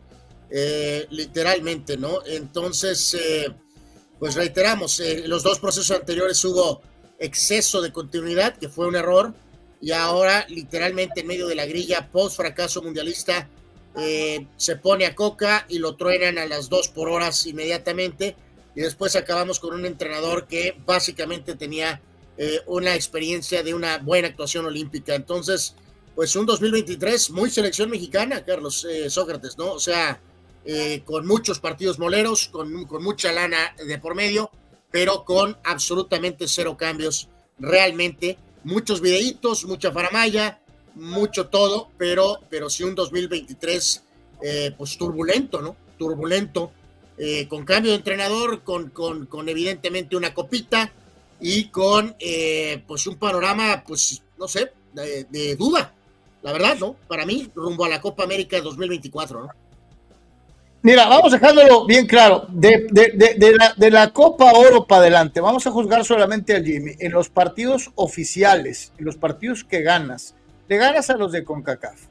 Eh, porque en los partidos en contra de equipos europeos o de otras confederaciones de mediano calado, eh, México no logró ganar. Está este empate a dos con Australia, está el empate eh, a tres con Uzbekistán, está el empate que fue tomado como una victoria moral contra Alemania. La realidad es que eh, contra los de CONCACAF sí se logra ganar de una u otra manera, pero cuando te toca a ti Jimmy Lozano, a ti Selección Mexicana de Fútbol, medirte contra algún equipo de otra confederación, empiezan a pasar aceite. Entonces, yo creo que sí deja muchas dudas. Eh, eh, esta Copa América, esta Copa América va a ser determinante por de, de si le cortan la cabeza o no le cortan la cabeza. Eh, vamos a ver, ¿no? Sí, como decías ahí, Carlos, ¿no? O sea, este, pues obviamente eh, explota Coca y ya del tema Lozano, palomeas la copita eh, que ganaste con aquel gol de Jiménez, después vienen esos amistosillos y como dices tú, hay una especie de rayo de luz, ¿no? Supuestamente le echas la copita y lo que fueron en ese momento la victoria de Ghana y el famoso empate de Alemania, ¿no? Pero después literalmente te vuelves a meter al huracán con la miserable actuación de Honduras, que fue eh, solamente superada por, por la, la, de Estados Unidos, ¿no? La peor derrota del año fue la de Coca contra Estados Unidos, ¿no? En Nations League, el 15 de junio. Y luego ese del 17 de noviembre de Honduras es el siguiente partido más miserable, auténticamente un desastre, y después a pujar para ganarle a Honduras en el famoso 4 a 2 y cerraste hasta perdiendo en el ultramolerazazo contra Colombia menos región 44, ¿no? Así que, eh, uff, pues un añito, ¿no? Un añito, ¿no? Anuar, Colombia trae a Roger Martínez, Anuar. Exactamente, Roger Martínez nos acabó ejecutando, ¿no? Literalmente, ¿no? Oye, el Coca pagó los De manera- de, de quién? ¿De Martino? ¿De los anteriores eh, federativos? O Sí, ¿De sí, sí, quién? sí. ¿De Orlegui? ¿De quién?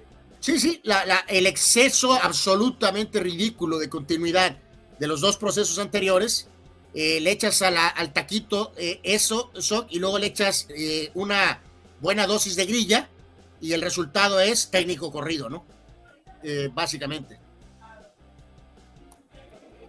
Vamos con esta dinámica de los grandes defensas centrales en la historia de la selección mexicana de fútbol. Nos subimos al Memory Lane y alcanzamos a apreciar en esta gráfica, obviamente, a varios de eh, extraordinarias cualidades, destacando desde luego eh, el eh, michoacano Rafa Márquez como centro eje de este gráfico. El sheriff Fernando Quirarte, autor de dos tantos defendiendo la, la- la saga nacional en México 86. El capitán Furia, Alfredo Tena, que le tocó bailar con la más fea, siendo eh, el eje de la saga del peor equipo mexicano en la historia moderna de la selección, eh, yendo a Argentina 78 y quedando en último lugar, eh, destacando por encima de los demás de una u otra manera. Ahí alcanzamos a ver a, Anuar, a Carlos Salcido. Yo me imagino a Salcido más como lateral que como central, ¿no?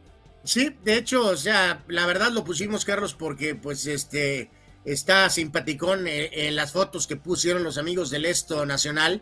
eh, el hecho de tomar en cuenta a Pena y a Quirarte con sus eh, backgrounds, vamos a decir, perfiles eh, águilas y, y- chiva. La realidad de las cosas es que acabas armando una pues buena defensa, ¿no? Una gran defensa con un esquema de 5-3-2, ¿no? Claudio Suárez de lateral derecho, Alfredo Tena, Márquez y Quirarte y Salcido por el lado izquierdo, ¿no? Eh, yo acabé tomándola más por ese, ese factor, ¿no? Eh, efectivamente, Salcido es más lateral izquierdo toda su carrera y la mayor parte de sus encuentros en selección mexicana los jugó como lateral izquierdo. Entonces, no lo puedo poner básicamente como central. Suárez empezó de lateral derecho y después obviamente jugó la mayor parte de su carrera como central. Y bueno, Tena, eh, Márquez y Quirarte obviamente sí fueron defensas centrales, pero lo de siempre, ¿no, Carlos? ¿Quién tiene más rendimiento en club? ¿Quién tiene más rendimiento en selección? En este caso, que quienes jugaron en Europa, quienes no jugaron en Europa. Eh, yo me quedé al final de cuentas con esa. eh, mejor los pongo a todos en línea de cinco y ya con eso arreglamos todo. Dice, dice Juan, es que lo que pasa es que no lo reconociste, mi querido Johnny. Ahí está, eh, eh, el emperador en la parte de abajo a la izquierda. Sí, este, sí. eh, eh, este, sí, sí. Y yo te digo algo, creo que en cuanto a trascendencia después de Márquez Anuar, aún por encima de los dos goles de Quirarte y su gran actuación en México 86, Claudio Suárez es el segundo mejor de todos los tiempos, ¿no? Sí, sí, sí, o sea, es que aquí yo creo que tienes que eh, hacer una, un pequeño este, análisis que es total, ¿no, Carlos? O sea, eh, ok, tomas lo que hayan hecho en selección y obviamente también hasta cierto punto consideras eh, su carrera en clubs y en este caso, pues la, después de Márquez, obviamente, pues sí, si bien Salcido también jugó en Europa y jugó en Tigres y obviamente eh, cerró jugando en Chivas, o sea, si es, si es un buen tiro entre Suárez y, y entre Salcido, ¿eh, Carlos? Eh, la verdad, honestamente me refiero cuando echas a la bolsita todo, ¿no? Pero aún así pondría Suárez. Y luego viene cómo evalúas a dos legendarios jugadores como Alfredo Tena y Fernando Quirarte, símbolos de equipos los más importantes, pero que no jugaron fuera y que al final de cuentas, Carlos, de una u otra manera, acaban solamente jugando una Copa del Mundo, ¿no? Quirarte muy bien en 86, no le fue bien a Alfredo en 78, pero sí es curioso que sus nombres pesan muchísimo, pero si analizamos el contexto completo de carrera, tanto Suárez como Salcido tienen mejor carrera que Tena y que Quirarte, Carlos. Total, carrera total. Anuar, yo me quedaría con el mejor Alfredo Tena por encima de eh, los dos de abajo. ¿eh? No, no, yo también. Volvemos a lo mismo, Carlos. Decidimos por, Y, y- y- por y gustos también- y percepción. o también te digo algo, el mundial, el, el mundial que tuvo Quirarte, brincos diera cualquier otro de haberlo tenido. ¿eh? Bueno, con excepción de Márquez, ¿no? con excepción de Rafa. Jugó en cinco y metió gol en, cuatro o en tres de ellos, ¿no? Ajá. O sea, eh, eh, y, Fernando mete dos goles en un mundial, ¿no? Que no es algo común para un zaguero central, ¿no? Correcto, correcto. O sea, yo también, mi jugador favorito de esta lista es Alfredo Tena, no nada más por el tema americanista, pero pues es el que sufre más porque solo juega una Copa del Mundo y es una mala Copa del Mundo. No y, solo de recordar, era un Alfredo Tena que era un chamaquito, ¿no? Era un chamaco, era un chamaco, era muy joven, auténticamente Alfredo Tena. Eh, eh, no se calificó 82 y ya hemos contado la historia por problemas de grilla, quedó fuera. Eh, bueno, grilla y que no era muy del gusto de, de Bora. Vamos siendo honestos, por X o Z eh, pero en fin, ahí está, ahí está este nombre. Eh, Dice Mauricio Tiago Silva llenó de elogios a Rafa. Pues es que yo no conozco a nadie en su sano juicio que pueda criticar completamente a Rafa Márquez en su desempeño, ¿no? Un gran jugador, eh, un jugador muy completo de cualquier ángulo. Abraham Mesa dice: Tena y Suárez sí deberían haber jugado en Europa. Estoy totalmente de acuerdo. Y te lo pues digo, mi querido Abraham. También. Los dos, e inclusive el mismísimo Sheriff, en esta época hubieran jugado en Europa, pero en aquel tiempo no se usaba en, el mundial donde, en el mundial de México 86, no dejaron participar a Atena por un conflicto de marca de, de, sus zapatos. Así es. Por eso decíamos que de grilla, ¿no? Esa era la central que debió haber sido. Quirarte y Tena. Sí, que hay, en descargo hay que recordar al buen Félix Cruz Barbosa. Eh, lo hizo bien, ¿eh? Félix Cruz lo hizo bien. Este, eh, eh, Félix Cruz se aventó un conejo Pérez, ¿no? En 2010, Félix Cruz, ¿no? O sea, la verdad es que sí jugó bien. O sea, no, no, no, no. Pero todos pensábamos que iba a ser una central con Alfredo Tena y con Fernando Quirarte, ¿no? Eh, dice, dice Juan, centrales Tena y Suárez, Márquez jugando adelantito enfrente de ellos con línea de tres, ¿no? Bueno, por eso decía yo en línea de cinco los. Ah, bueno, es que ahí lo pone como central, ¿no? Eh, a ver, Sok, pasaste esta lista de rapidísimo. Digo, esta queda para futuro análisis, pero y aquí diste una lista de americanos, ¿no? Es lo que nos decía, creo que Abraham, ¿no? Sí. Eh, ahí, está, ahí está la lista que dio Soc a, máxima velocidad de peleadores. oye, si es difícil, Sócrates, los mexicanos, híjole, con los gabachos va a estar más difícil. Y aquí tiene la particularidad de que tienes que incluir a más de un peso completo, si no, no está bien hecha la lista. Eh, Mohamed Ali número uno, Sugar Ray Robinson, el que dicen es el boxeador más completo de la historia en el número dos. Marvin, el maravilloso Hagler, es el número 3, el mejor campeón de peso medio probablemente de todos los tiempos. Larry Holmes, campeón de peso completo, que, dicen es el poseedor del mejor jab de la historia. El bombardero café Joe Louis en la posición número 5. Más de 20 defensas del título completo. Se dice fácil, eso ya no, ya no podría pasar nunca. La cobra de Detroit, Thomas de Hitman Hearns, en el lugar número 6, Sugar Ray Leonard, olímpico y campeón, multicampeón mundial en el 7. El campeón invicto de los pesos completos, 49 ganados, 0 perdidos, de Brockton, Massachusetts, Rocky Marciano en el octavo. Floyd Mayweather como número 9 y el ejecutor Hopkins en la posición número 10. Aquí agregar este tema boxístico, Carlos Sócrates.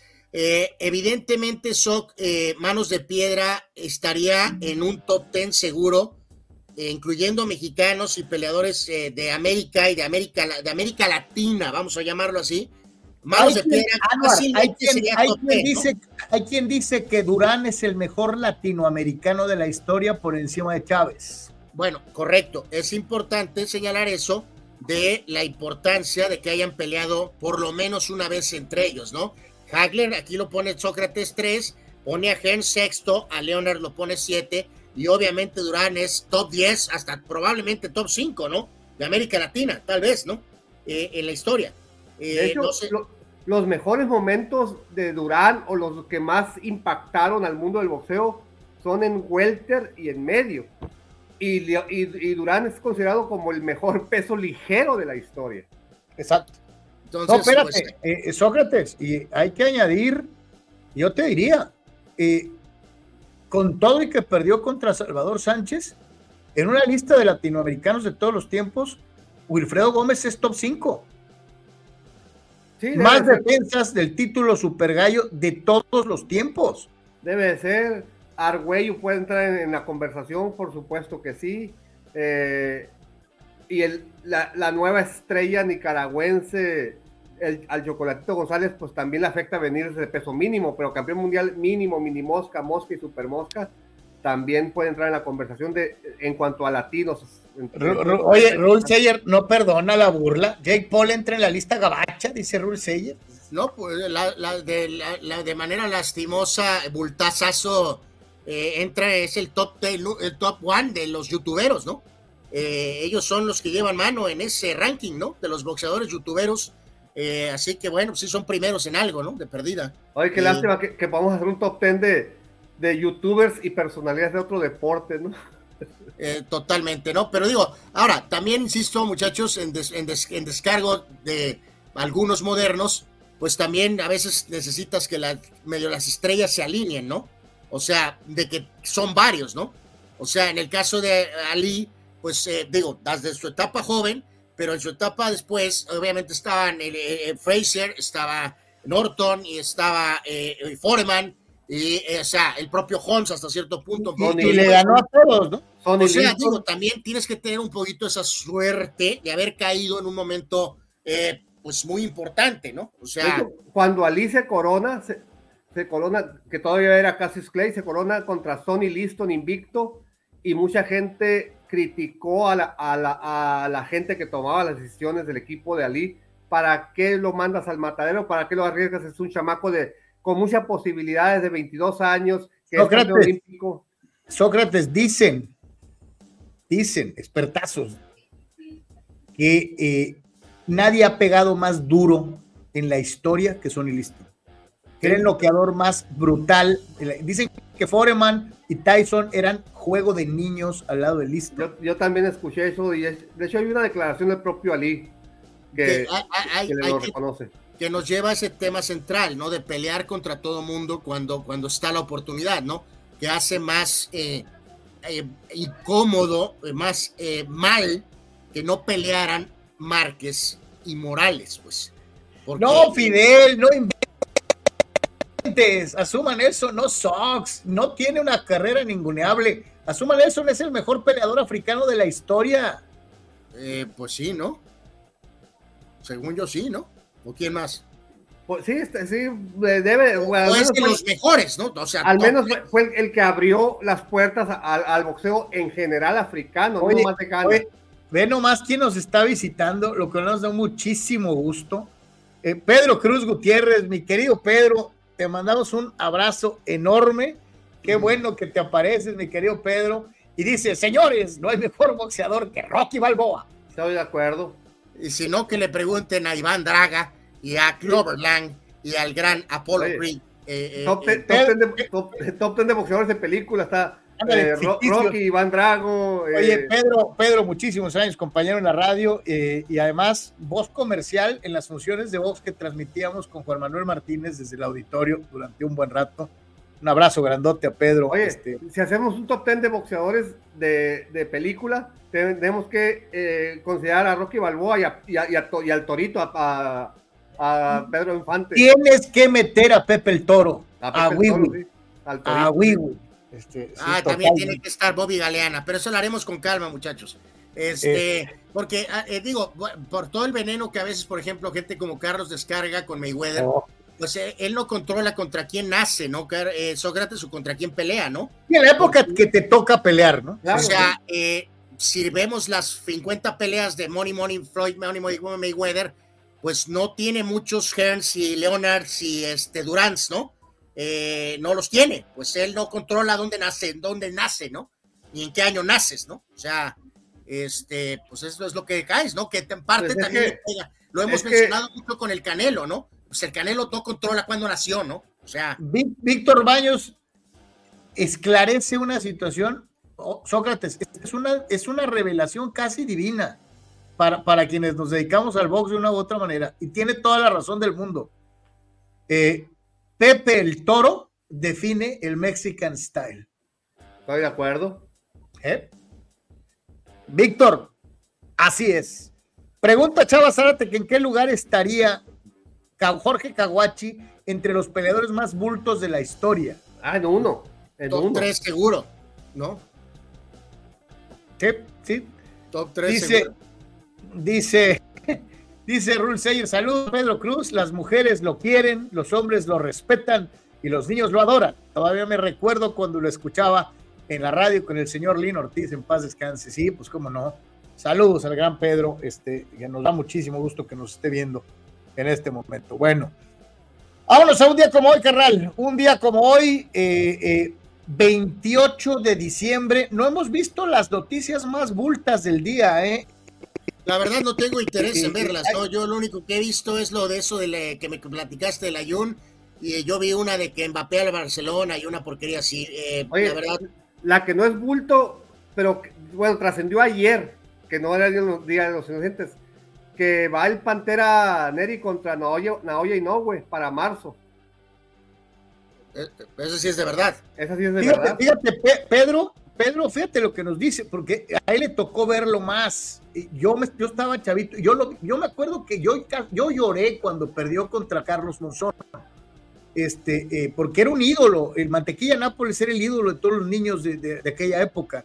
Eh, y, dice, Pedro, un monumento a la calidad con Mantequilla Nápoles, ¿no? Eh, sí, José Ángel era un peleador, un peleadorazo, un idolazo para el boxeo mexicano eh, de una u otra manera. Dice que, obviamente, en, en el, en el espacio de las noticias bultas, Eduardo San. Diego dice, ¿ya vieron que Henry Mandy- Martin fue vendido al Porto por 5 millones de euros? No nos engañarás, fulano.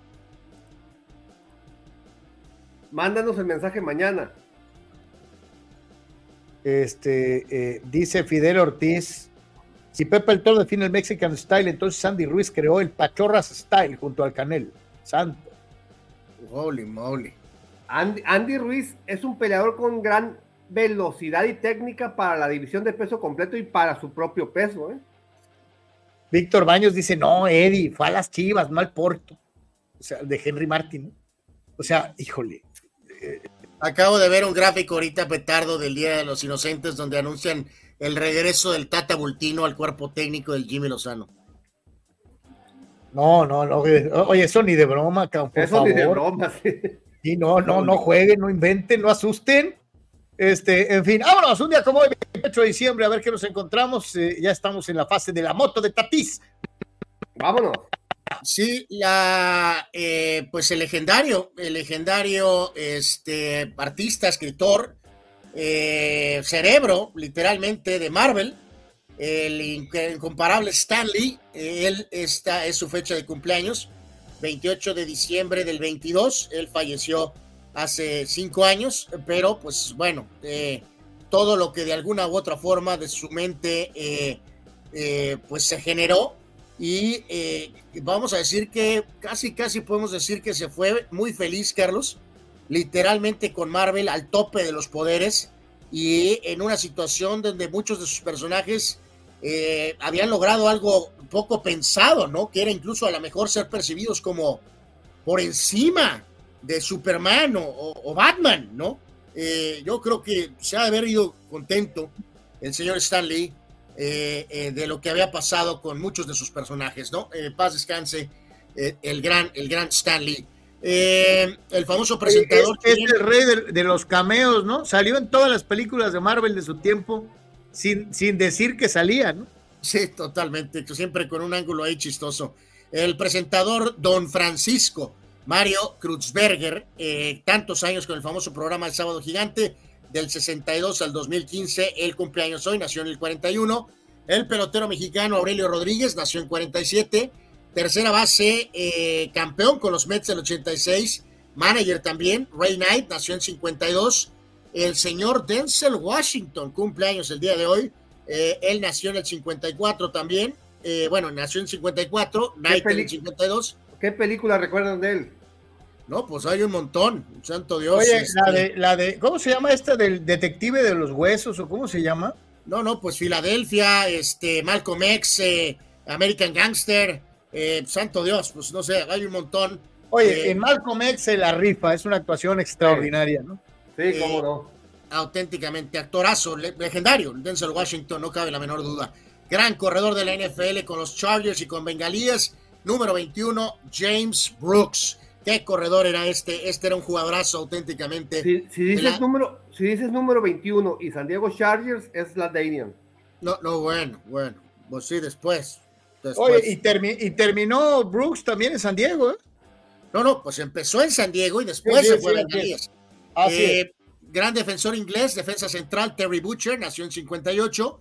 Tremendo esquinero en la NFL con Dallas y después campeón con los Giants en el Super Bowl aquel contra los Bills. El gran esquinero Everson Walsh nació en 59.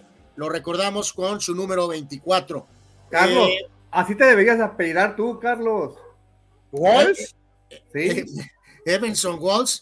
Eh, pues tú también podrías adoptar el apellido, eso, sin problemas. Pero bueno, la cantante española, la señora Ana Torroja, la famosa cantante de Mecano, ella nació en 1959. Eh, don Juan Reynoso, el defensa peruano y técnico campeón con la máquina celeste, cumple años hoy, nació en 69. El defensa lateral izquierdo del Barcelona de la época de Johan Cruyff, Sergi Barjuan, nació en 71. También de 71, nombre muy especial, Carlos, para Deportes el señor de los Mets de Nueva York, nacido en Honolulu, Hawái. Benny Agbayani, Carlos. Agbayani, extraordinario, verdaderamente, el buen Benny. Bueno, no tan extraordinario, pero en fin. Eh, este sí extraordinario, el mejor pateador de todos los tiempos, aunque ahora ha sido utilizado por Carlos como arma en contra de Brady de manera ridícula. Eh, Gracias a, su pata, los Patriots y el monje ganaron varios campeonatos. ¿eh? Eh, pues alguien le acercó el balón, supongo, ¿no? Eh, Adam Vinatieri cumple años el día de hoy, el gran pateador de Patriotas y de los Potros de Indianápolis, nació en 1972. También de 72, tremendo tenista australiano, Patrick Rafter. Este jugador era para mucho, mucho, mucho más. Eh, pero bueno, le encantaba acá ser un espíritu libre y que modelo, pero era un jugadorazo, debió de ser para mucho, mucho más. el famoso peruano mediocampista Roberto Palacios nació en 72. Tenista norteamericano James Blake nació en 79, él junto a Andy Roddick de aquella época. Eh, ah, mándale mucho cariño, mi querido Sócrates. Y tú también, Carlos, yo sé que lo quieres mucho al catcher que batea poco. Padre, o no sé si, pues, o tal vez no padre, don Austin Nola, cumpleaños el día de hoy, nació en 89. Ah, no, a mí me cae bien Nola, me cae mejor que su hermano. Eh, Nola Brothers. Bueno, no, pues, el Mr. Out automático, ese tipo. Me, quedo mejor con el pitcher, este sí, tiene algunos problemas con el bate, el señor Ostinola. También catcher suplente con los Dodgers, Austin Barnes, nació en 89, que tiene ahí conexión mexicana. Eh, lateral izquierdo del marca actual, Marcos Alonso nació en 90. Y delantero de los Cholos, ex del Puebla, el señor Lucas Cavallini, cumpleaños el día de hoy. Bultini. Bueno, pues en Puebla jugó bien. Aquí no le ha ido, no le ha ido bien. Pocas palabras. Y ahora nos vamos a sucesos y decesos, ¿no? Sí, en los fallecimientos de hoy, eh, en la parte superior, eh, hablábamos ayer de la tragedia de Carrie Fisher, Carlos, de la famosa princesa Lía, eh, y hay que recordar que su fallecimiento fue doblemente trágico, porque hay que recordar que la también actriz y mamá de Carrie Fisher Debbie Reynolds falleció literalmente un día después de que falleció Carrie Fisher. Por la muerte de su hija, la señora eh, perdió el control, se sintió mal y falleció de un ataque cardíaco. Eh, o sea, se fueron en días consecutivos. Sí, oye, qué historia, ¿no? Es una historia terrible, verdaderamente, ¿no? Eh, paz descanse Carrie Fisher y también Debbie Reynolds. Don Armando Manzanero falleció en 2020, en esta fecha de 28 de diciembre, y el legendario coach, analista, eh, personalidad, el señor John Madden, eh, falleció hace un par de años.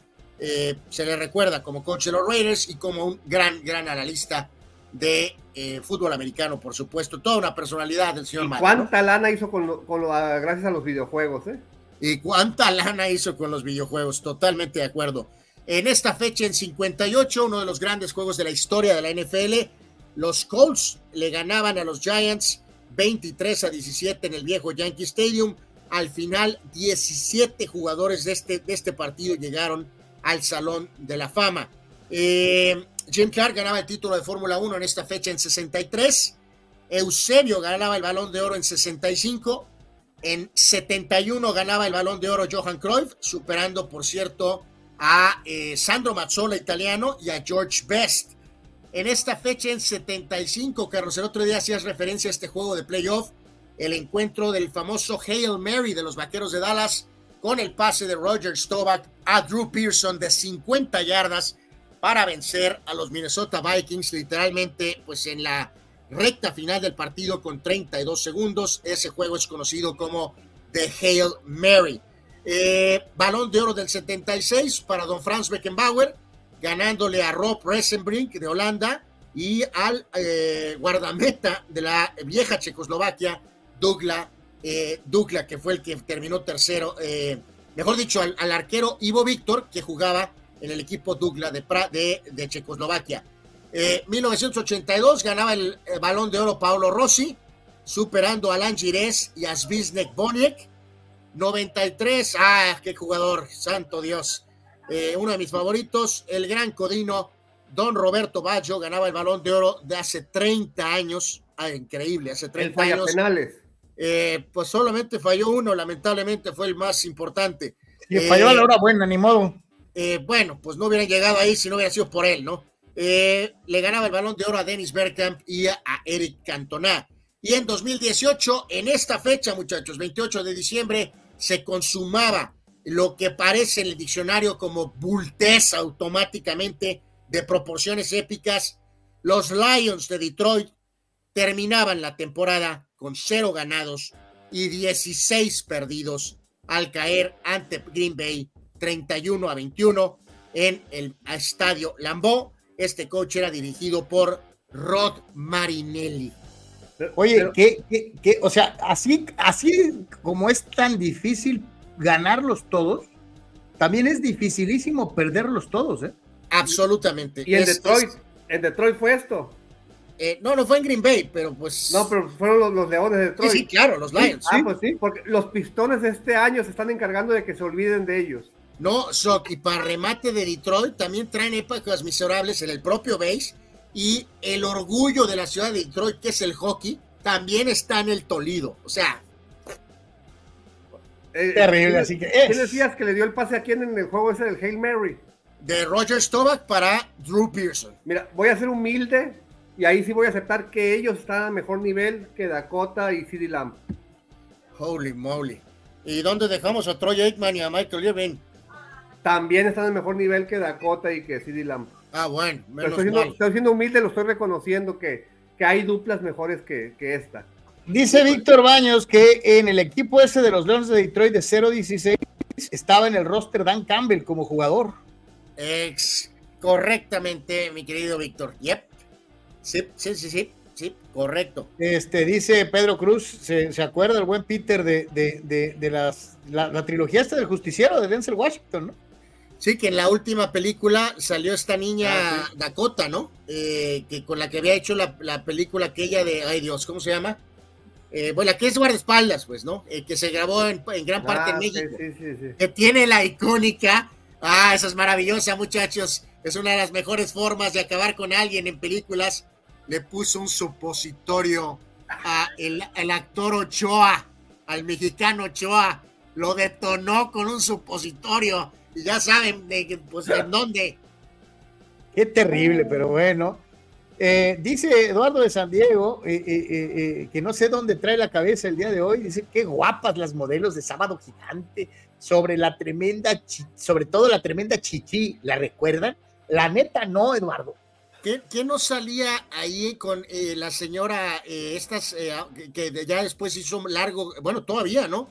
Estefan, con el que está, con el Sí. sí, sí, Y luego ya llevan 30 años con el programa del Gordo y la Flaca, ¿no? Pero ella también salía en, Sábado Gigante, si recuerdo correctamente. Eduardo dice, ¿qué dice que dijo? Sábado Gigante, él bien que se acuerda de, de Sábado Gigante te pregunta Gabriel Ortega Soc, eh, aprovechando a Sócrates, ¿hubo en la etapa de Chávez alguna pelea que se haya dicho que se la regalaron?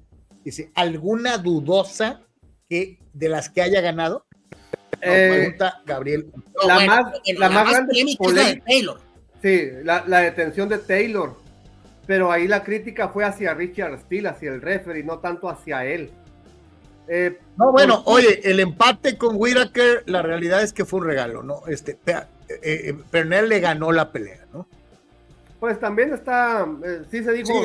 esas, esas dos, ¿no? Digo, pero la implicación, que es que por el peso del nombre de Chávez, pues se, dio esa resolución a la pelea de, Taylor, pues, ¿no? pero la palabra regalar a lo mejor aplica más para la de Whitaker. No, no significa que lo mató ni lo noqueó 20 veces. Sí le ganó, sí le ganó. Que con el estilo roñoso y que no sé qué, y que esto y que el otro, y que, que los problemas personales de Chávez, pues los problemas personales de Chávez son problemas de Chávez. Esos no es problema de Whitaker. Entonces. Habrá mesa completamente infundado y además metiendo cosas que no tienen nada que ver, pero eh, dice, entonces Bradshaw ganó cuatro Super Bowls gracias a su, defensiva y no por él, así como Brady ganó gracias a Vinatieri. Te voy a conceder el Super Bowl que le ganaron a los vikingos de Minnesota. Ese Super Bowl lo ganó la defensiva. Carlos. Pero, eh, pero eh, de una vez te digo, ve, la, diferencia, ve la diferencia, ve la diferencia en los marcadores. Carlos, ve la diferencia en los marcadores. Ya, no lo hagas, Carlos. Iban ganando y ganando. ya, ya, ya, déjala, ya, ciérrale mejor, Carlos, ciérrale la llave. Mi querido Abraham, este, eh, te concedo uno de los cuatro. Los otros tres, los Steelers los ganaron sin problemas. Dos de ellos totalmente gracias a Bradshaw, mi querido Abraham. Sócrates, lo estoy tratando de ayudar y sigue. no, no, no, es bueno, es que ahí están, ahí están, ahí están los números, ahí están yo lo he dicho y lo, vuelvo a repetir. por favor, los Steelers, no ganaron ningún Super Bowl por un gol de campo, Anuar. Stop, Carlos.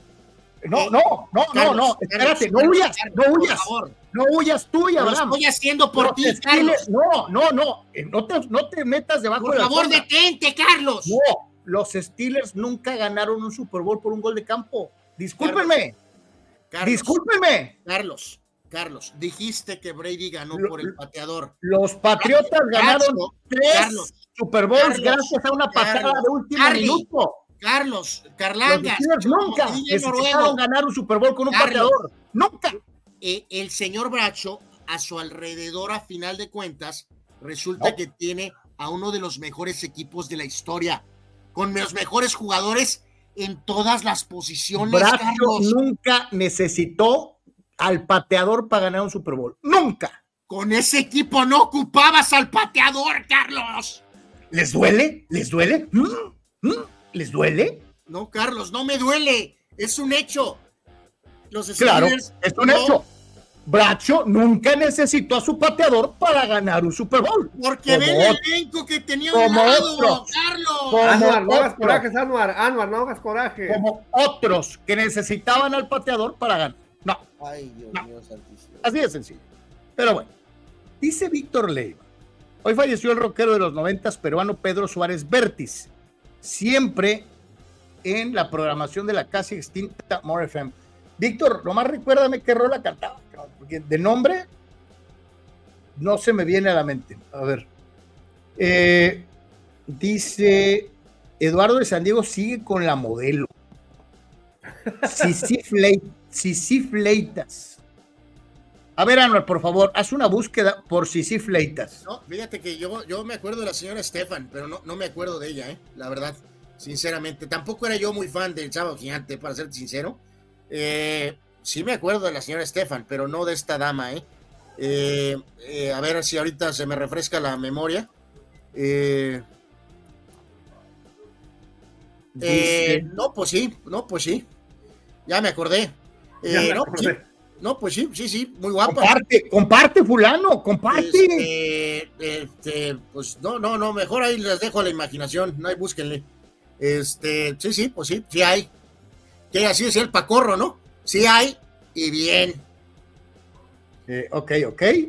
Este, eh, obviamente, y al ser embarrado como un pedazo de mantequilla en medio del desierto del Sahara, Abraham se revuelca como gato boca arriba y se trata de defender con otra mentira.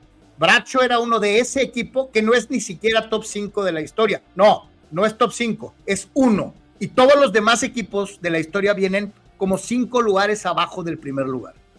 Sí, así es, Abraham. Eh, ningún equipo tiene más Hall of Famers que ese equipo de los Steelers que ganó cuatro Super Bowls en seis años. ¡Ninguno! ¿cómo, tranquilizamos a tu hermano Anuar? Está muy Pero, Es que les arde, les arde tanto el el test. Eh, Denzel, Denzel, pásame el aditamento, por favor. Gracias. Terrible. Eh, increíble, ¿no? Juan Pitones se deja engañar por el pobre, por Abraham Mesa, y dice, Brady se dio el lujo de ponerle la bola tres veces a Vinatieri y otros tres los ganó por más de un field goal. Este, sí, tres veces se vio en la necesidad de, Adam, sálvanos el behind. Exacto, exacto. Este, eh, eh, eh, así es. Raúl Ibarra dice Pedro Suárez Vértiz y sus globos del cielo. Hermano, me dejaste igual. Peor. Sí, está cañón. dice Víctor, los globos del cielo y me estoy enamorando de Pedro Suárez Berti. Prometo buscarlo y mañana corregiré mi error. No lo recuerdo. ¿Tú crees que va a corregir su error, Anuar? No, eh, hay más probabilidades de que llegue al puerto de Ensenada el Titanic. Es que la realidad es que no lo recuerdo. A ver, ustedes, fulano, ¿se acuerdan de Pedro Suárez Berti? Eh, yo no soy el experto en música en este espacio. Yo, yo, yo no me acuerdo. De lo que sí me acuerdo es de las tremendas pedas que agarraban Alexis Vega y Uriel Antuna. Checa, checa el WhatsApp, Carlos. Y estamos a punto de vivir una nueva era de fiesta, de farra, de cotorreo, de, de fotos. en el Instagram. Este, eh, esto está ahorita, eh, le bajaron una rayita, ¿eh, Carlos? Eh, ayer en la noche y hoy temprano, como que faltan a, afinar algunos detalles, ¿eh? De este asunto. supongo que va a pasar pero pues evidentemente datos como este, pues eh, evidentemente aparecieron por todos lados, ¿no? De que la dupla Antuna Vega pues hizo más daño fuera del, del, campo que dentro, ¿no? Eh, juntos en Chivas tres torneos, títulos cero, entre los dos 12 goles, 19 asistencias y una Smirnov. Fue más de una. Bueno, de hecho tiene razón, yo creo que será una caja, ¿no? pero ahí está en la foto, ahí está en la foto esa bebida, mira. Correcto, va a ser una caja, yo creo, ¿no? Eh, así que bueno, vamos a ver qué pasa con Cruz Azul. Eh, mucho se habla de muchas cosas, de muchos nombres. Por lo pronto, ahorita lo último que yo entendí es que seguían tratando de arrematar este asunto, ¿eh? eh esto es, esto es, yo, yo más te digo una cosa, si son risueños, si son risueños, ¿para qué los invitas? O sea, van a, acabar hasta con la zona rosa, Carlos. Es lo que te iba a decir. Si sabes que, lo, que juntos son dinamita, ¿para qué los juntas? Pues sí, pero bueno, Ese es un error de juicio. Ese es un error de trae rollos hormonales. Carlos quiere hacer un splash. Eh, y bueno, Chivas se tiene que deshacer de él, ¿no? Fíjate, eh, eh, te manda Pedro Cruz un mensaje. Saludos, saludos a Pedro. Dice, por favor, dile a Sobres que me da gusto verlo. Pedro. Un abrazo. Saludos, mi querido Pedro. Este. Eh, eh, ah, dice, eh, corrige, Abraham. Me refiero a coreback, que no es mejor que Brady, Montana, Elway, Aikman y hasta el mismo Cheeseburger o Peyton Manning. pues no, pero mira, volvemos a lo mismo. Cuenta anillos y cuenta cuántas veces perdió Bradshaw. ¿Cantan? solamente Peyton Manning no, ¿eh? Los otros cuatro sí los tomaría por encima de Bracho. A Peyton Manning pero a los otros cuatro sí, con los ojos cerrados. Bracha es peor hasta que hasta que un coreback que nunca ganó un Super Bowl como Dan Marino. Bueno, ahí ya sí está muy dramática, mi querido Soc. La verdad, sí, yo paso a Dan Marino, ¿eh? ¿En serio? Ya.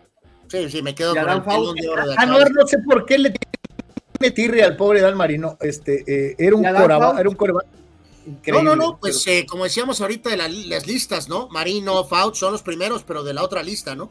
Eh, eh, otra más de Cruz Azul, Carlos, yo no sé si esto tiene que ver con lo de Vega, se me haría muy raro que llegaran los dos, o si llegan los dos, pues supongo que va a ser bueno.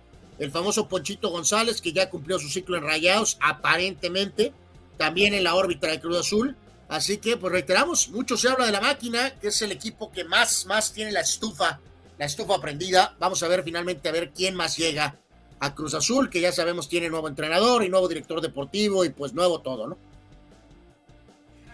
O sea, está el Ponchito, este, híjole, increíble, verdaderamente. Eh, yo te digo algo, yo creo que sí está desaprovechado en Monterrey. Eh, creo. Yo creo que volteó en Monterrey, Carlos, a final de cuentas. ¿Es que volteó? Yo creo que. No, no volteó, no volteó. O sea, todos esperábamos que en algunos pincelazos llegara por aquí y pues siempre se quedó aquí. Esa es la realidad, ¿no? El, que chavo tiene talento para más. No creo que el Garden para más, ¿no?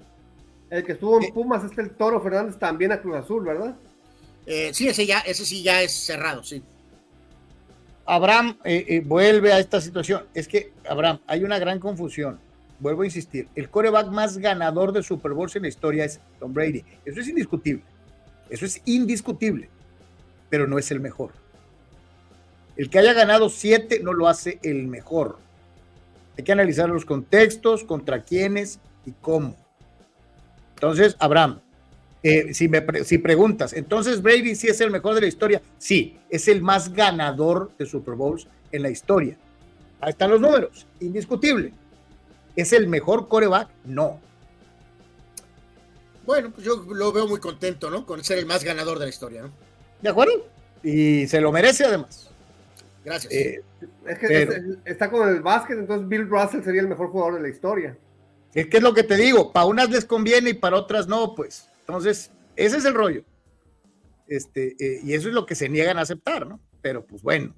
este, señores, eh, este jugador a mí me gusta y no culpo a André Giardini de pensar en él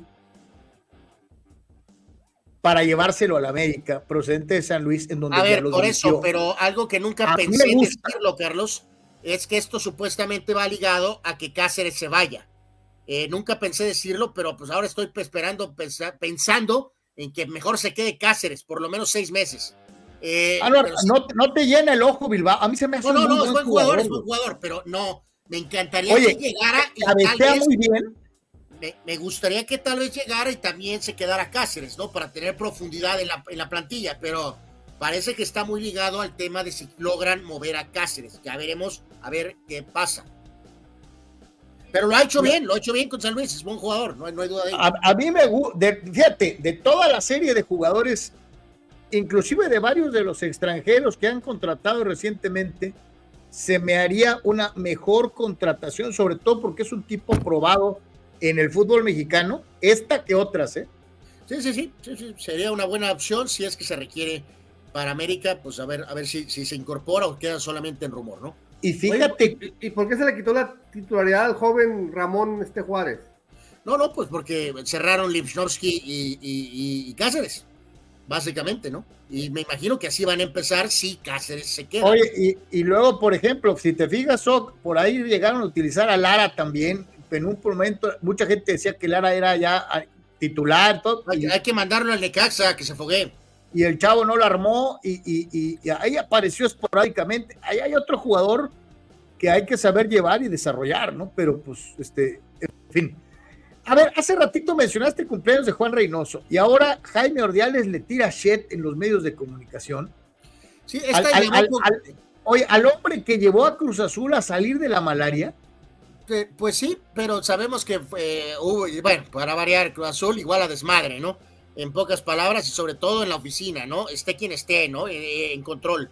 Entonces, eh, Ordiales no se ha caracterizado por eso, Carlos, pero sí quedó muy claro y establecido que no eran amigos, ¿no? Y que no se mandaron postales navideñas, ¿no? Entonces sí fue un poquito raro que Ordiales lo tundiera, no es algo que él normalmente hace, pero en este caso pues sí le tundió a Reynoso con título o no título, señalando que se sentía pues el comandante supremo de Cruz Azul, ¿no? que se sentía literalmente el dueño, ¿no? Eh, Juan Reynoso. Pero bueno, me imagino que Reynoso va a decir, pues será el sereno, ¿no? Les entregué la maldita copa, que era lo que querían, ¿no? Supongo, ¿no? Oye, declara, eh, declara el directivo que se siente el dueño. Ándale. Y digo, a mí me cae muy bien Ordiales, ¿no? Pero sí te digo algo. A, la, a la lista, a los libros de historia, va a pasar más Juan Reynoso que Ordiales en Cruz Azul. ¿eh? Sí, sí, sí, sí, totalmente, totalmente. Eh, salvo excepciones, siempre pesará más el director técnico, entrenador, coach o como quieran llamarle, que el gerente deportivo, director deportivo, GM o lo que quieran llamar, ¿no? y Juan Reynoso tiene crédito en su celular para venir al fútbol mexicano ahora que lo corrió Perú? Sí, yo digo que sí, eso, claro que sí, claro que tiene. ¿Eh? A, mí no me extrañaría verlo eh, en algún equipo de esos que, que empiezan mal, fecha 5 o 6. no me extrañaría nada ver a Reynoso de regreso en México. ¿eh? Sí, sí, sí, de acuerdo, de acuerdo totalmente. ¿Qué te iba a decir? Este, hacemos una brevísima pausa, regresamos, es solamente un par de comerciales y volvemos en el Deportes prácticamente ya en la recta final. Vamos con básquetbol y eh, cerramos, cerramos el programa. Volvemos, no se vaya. Eh, estamos de regreso rapidito.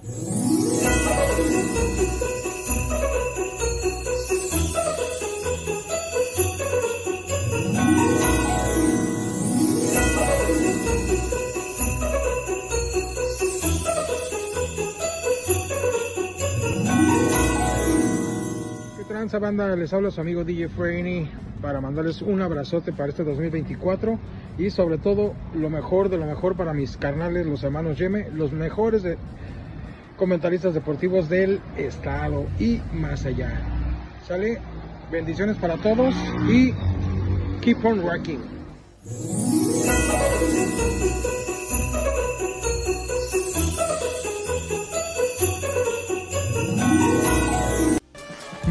Y sé parte del deporte marcial más importante en el movimiento olímpico mexicano, el taekwondo.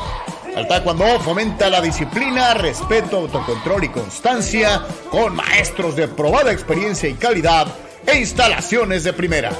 Visítanos en WTU Rolón en calle Santa Inés número 13726 Interior E Colonia Reynoso en la Mesa de Tijuana y vive personalmente el ambiente formativo y las instalaciones que tú, tus hijos y toda la familia necesitan para alcanzar la excelencia. Intégrate a WTU Rolón, visítanos en nuestro nuevo Dojang o en nuestras redes sociales para mayor información. Nuestro teléfono es 664-258-0745. WTU Rolón y el increíble mundo del taekwondo te esperan con los brazos abiertos.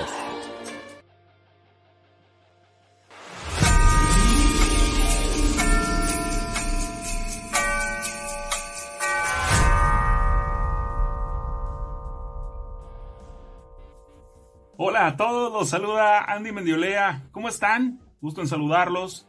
Saludos, por supuesto, para toda la gente que ve y escucha de Pro 3. Señores, Yeme, abrazo grande y mis mejores deseos para el próximo año, por supuesto, para toda la gente que nos ve y nos escucha. Y sobre todo agradecerles el que sigan apoyando estos proyectos independientes. Así que lo mejor de los deseos y la mejor vibra. Y recuerden siempre sonreír. Eso es importante. lo mejor para el 2024. Un abrazo, señores Yeme. De por tres. Saludos.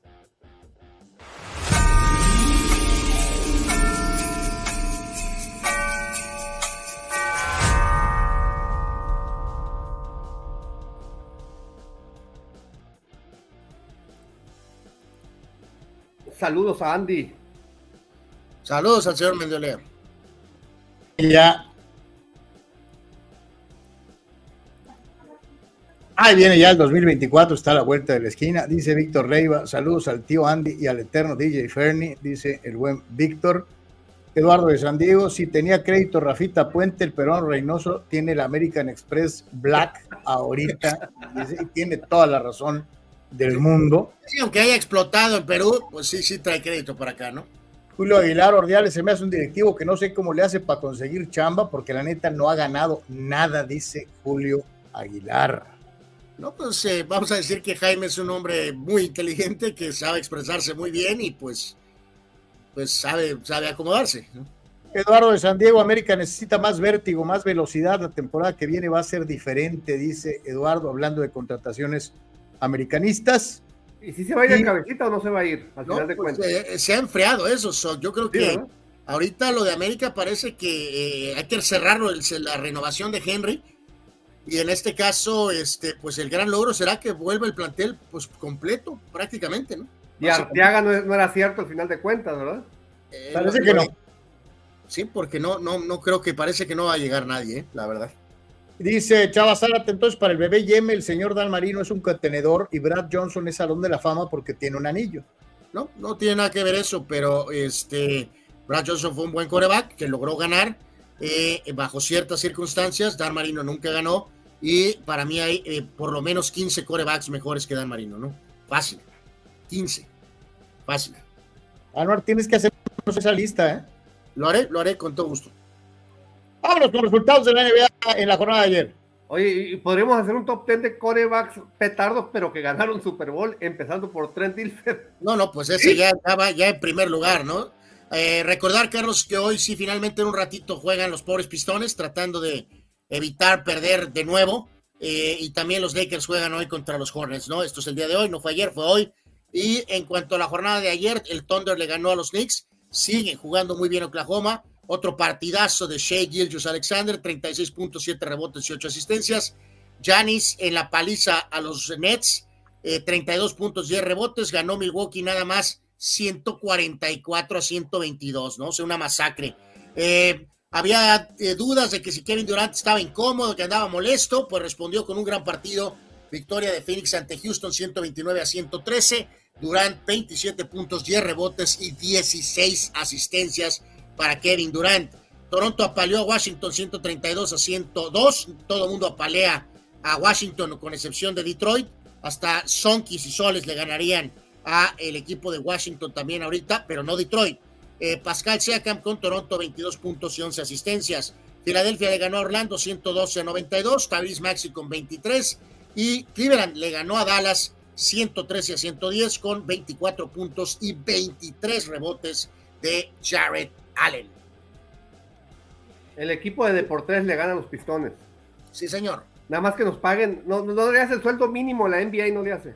Sí, sí, con, eso, con, eso, basta. Dice Julio Aguilar, ¿qué onda con Cholos? Yo sé que siempre están como en ultratumba, pero no se sabe nada de contrataciones. Dice, ya renové mi Cholo Paz, dice Julio, preocupado porque pues no se ve movimiento. Sabemos, y lo dijimos ayer, ¿no? Que le ganaron a Dorados en pretemporada, pero de jugadores o de cambios. Realmente, Carlos, lo único que se habló fue el jugador este delantero de Querétaro, ¿no?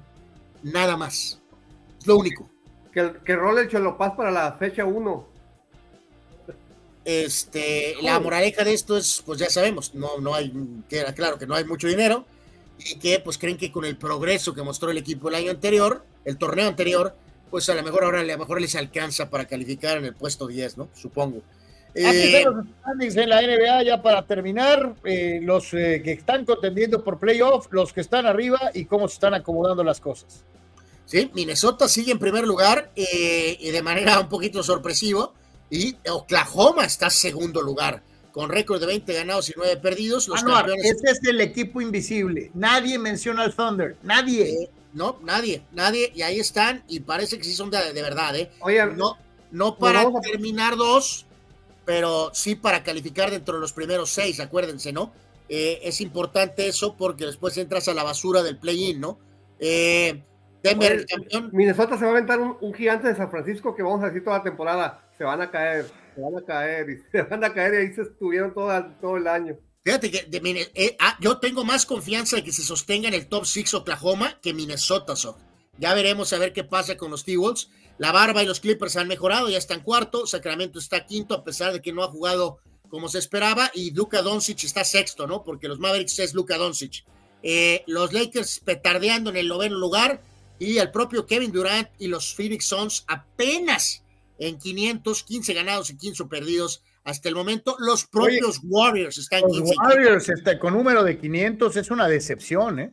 Eh, duelazo entre Boston y Milwaukee por el primer lugar en el este, 23 y 6 y 23 y 8. Eh, adelante Boston, Filadelfia como se esperaba tercero, Miami ya asumió control, está cuarto donde se esperaba, Orlando es sorpresa en quinto sitio, Cleveland no está tan descabellado estar en sexto, los Knicks van a pelear por, con Cleveland ahí para tratar de meterse en ese sexto lugar, Indiana ya estar en el play-in es ganancia. Y también para los Nets y para los Bulls, obviamente en el Toledo eh, de unidad deportiva, pero sucio y apestoso. Los pobres pistones 2 y 28, aunque San Antonio no se queda atrás, ¿eh? San Antonio está 4 y 25, ¿eh?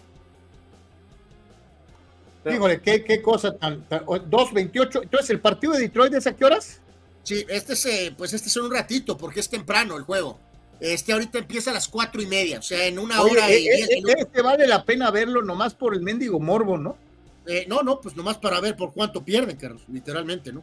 El, el juego es en Boston, ¿no? O sea, Ahí no existe que corren a los, a los coaches o qué. no, pues acaba de llegar el pobre coach, o sea, o sea, pero bueno, pues también en modo Liga, Liga MX ya lo estarían corriendo, ¿no? Eh, por cierto, eh, el pistolero Morant juega contra los Nuggets, es buen juego ese. Miami contra Warriors y reitero, los Hornets visitan a los Lakers en la jornada del día de hoy. Nos decía por aquí Raúl Ibarra, Carlos, Denzel Washington también en el papel de boxeador en aquella película de, del huracán, huracán. Carter. Y eh, él nos dice, de Denzel, dice, eh, están entre otras Deja Vu, El Justiciero, Gloria, No, American aquí Gangster. lo pone, eh, lo pone eh, top 10 de las películas, aquí las puso. Sí, sí, sí, ahí, ahí está, es el mismo que estoy leyendo, ¿no? El justiciero, Gloria, American Gangster, del huracán, el boxeador, o sea, el, el que mencioné, Man on Fire, Malcolm X, eh, y Training Day, que es uno de sus grandes papeles, o sea, santo Dios. Eh, pues bueno, Filadelfia, insisto, que es un papelón el que hace de abogado, eh, que se, en fin.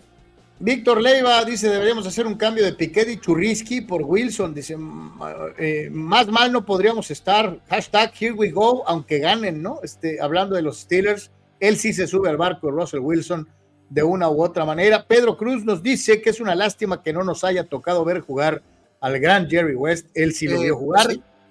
Este, sí, no, nos- no nos tocó. están los videos y todo, pero no, no es lo mismo que aunque sea en televisión, verlo, no un juego, ni dos, ni tres, sino verlo pues por varias temporadas, ¿no? Oye, mi Pedro, pero nos tocó ver al gran GM, ¿no? Eh, al, al que armó a los Lakers de Los Ángeles, este, eh, que, no, que sí nos tocaron, que fueron los de Magic, los de los ochentas, ¿no? Era, era con él eh, a cargo de la Bueno, oficina. pero por algo es el logo, ¿no? Por la época de jugador, en pocas palabras.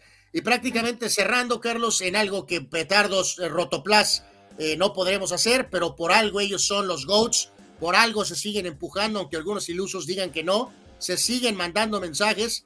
En las últimas horas en redes aparecen estas fotos de los legendarios, eh, Carlos. eh, dime si no siguen siendo mensajitos, Carlos. Sí, sí. Sí, a O sea, primero apareció la de Messi ahí con Antonella y después apareció Cristiano también en un video haciendo ejercicio con Georgina y obviamente pues ya inmediatamente, ¿no? Cristiano 38, Messi de 36. Eh, bueno, pues por eso son los GOATs, ¿no? Y ya lo Eh, decíamos. Anuar, me sentí, me sentí. oh, oh, No, no, movió. Siéntete. O sea, siéntete un rotoplas o lo que quieras ponerte. Eh, boiler. Eh, lo que guste es que sea cilíndrico, brother. Eh, yo ya lo hice. Lo bueno es que lo quieres, Anuar. No, no, no. Digo, es que yo soy, do- yo soy doble que él, así que. So- así es la Sócrates, posición, ¿no? a, a ti y a mí la última vez que narramos box no nos cerraba el saco, cabrón. O sea, eh, eh, terrible. Bueno, bueno, eso se puede manejar ahí con la toma. Sí, ya, ya cuando te dicen, ah, ¿cómo estás? No, no te, no te reconocía. Ups. Eh, Oye, en vez de saludarte, así te dice, ¿qué panzón? Lo que Eh, y sí. es ser amables. Pero no me arrepiento de ningún taco de más que me he comido. Dice, dice Abraham Mesa, eh, fiel a su costumbre, eh, vean qué clase de blasfemia. ¿no? Trent Dilfer, Brad Johnson, Terry Bradshaw, Nick Foles y Jim McMahon, los corebacks más malos en ganar un Super Bowl. Bueno, Ahí pues, está, ya, ya hizo su top 5, Abraham. ya oye, ves. muy malo, muy malo, pero ganó cuatro. Y nunca Sí, no, perdió uno. Abraham, Abraham, aquí ya la. de- de- eh, mándale tres de tripa, Abraham, por favor. eh, con, harto, con harto picante. Eh, sí, ya, ya, ya fue demasiado, ¿no? Por favor, fue excesivo. Jesús Quintero, Joe Montana, fíjate, esta es otra, esta es una, Jesús, esta es una teoría casi, casi abramesca. Joe Montana solo llegó cuatro veces al juego final jugando 14 años en la liga. Es un número muy mediocre. Neta, con los Cowboys, los Giants, los Redskins de esa época. What are you talking el, about? eh, abrazo, mi querido Jesús. Este, sí, sí, sí, sí. La realidad es que la, la, la, la competencia que Montana afrontó era, era muy brava, era muy, muy brava. Eh, era, era muy brava, era, muy, era mucho más difícil que la que enfrentaban los Steelers y que lo que enfrentaban los vaqueros de los noventas. Dallas de los noventas pensaba en San Francisco y los Steelers, la verdad es que solo pensaban en los Raiders. Esa es la realidad.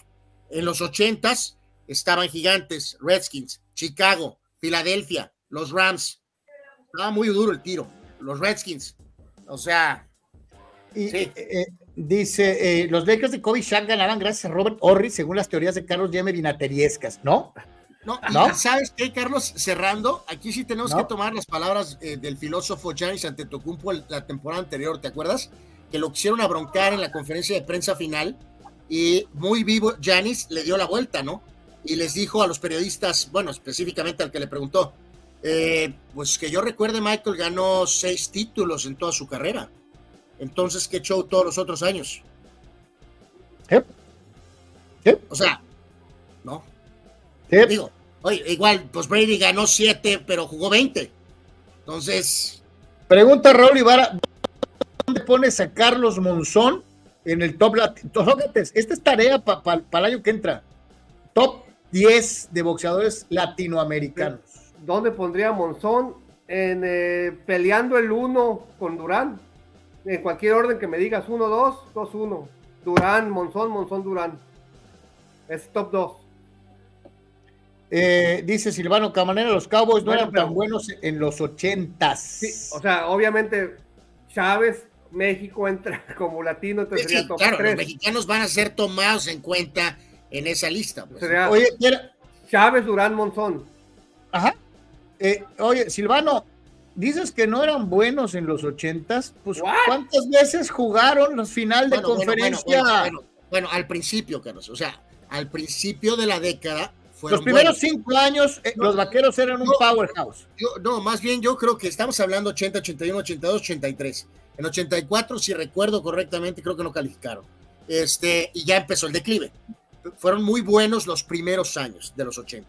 Ya después no. Pero estaban los estaban los Giants, y estaba Filadelfia, y estaba este, eh, los Rams, y estaba este, Chicago. Eh, Minnesota. Minnesota era un gran equipo, era un buen equipo. Eh, en fin, señores, vamos a llegar al final del día de hoy. Les agradecemos muchísimo a todos que nos hayan acompañado. Eh, eh, mi querido Soc, como siempre, gracias por estar aquí y este y nos vemos mañana para mensajes finales. Anuar se lleva la tarea de hacer el top 15 de corebacks mejores que Marino. Con todo gusto, mañana las tengo aquí y va a ser la cosa más sencilla que he hecho en mi vida. La neta no creo, pero bueno. Eh, tú tienes el box los boxeadores latinos, Anuar tiene el top 15 mejores que Dan Marino. Ok. ¿Y, y, y tú cuál vas a hacer, Carlos? Yo los voy a ver a los dos y me voy a reír. Carlos va a que hacer- decir que Sócrates va a decir que viva el pelón de oro. Es todo lo que va a decir. De acuerdo. Señores, Tiene que hacer el Carlos este, un top 10, aunque sea 10, de mm, equipos de época de cualquier liga. Y luego Ah, nos que- peleamos todos. Ok, perfecto, lo intentaré. Eh, voy a crear una lista No, no, que no, ¿sabes qué? ¿Sabes qué? Controversia. No, no, ah, no, no, no, hazlo de fútbol americano, Carlos. Top 10 de los mejores equipos de la historia de la NFL para ti. No, a, pero, ver qué, a ver qué locuras dices. ¿eh? pero nomás, si, no, si hacemos nomás NFL, Sí, sí. Estamos no, con- muy suavecita pocos. ahorita, Soc. Es demasiado pocos. para mi hermano. Ya la edad le, le pega. Aparte es pésimo para hacer la tarea. Déjasela fácil. Ya veremos, fulanos, lo haremos. Mañana nos vemos, si Dios quiere. Eh, gracias a todos y eh, ahí estamos al pendiente en la tarde. Eh, Garnal, entonces, agenda deportiva, Pistones de Detroit por la 28. Santo Dios, sí, la derrota. Eh, por la luego los Lakers juegan a las siete y media y por ahí hay un par de juegos bastante decentones de NBA. Por ahí hay algunos tazones, pero, pero tazones y NFL. sí. Y Ya, el, el partidete de NFL, es cierto. Eh, el partidete de NFL a las 5:15. Cleveland recibe a los Jets. Cleveland gana, está en el playoff. Y fulanos, tache, yo sé que es fecha de Navidad y todo, pero hoy no hubo donativos. Fulanos, así que ahí los llevamos. Este, Soc, gracias. Gracias amigos, ahí estamos en contacto, al gusto saludarlos. Hasta mañana, si Dios quiere, en el siguiente Deportes.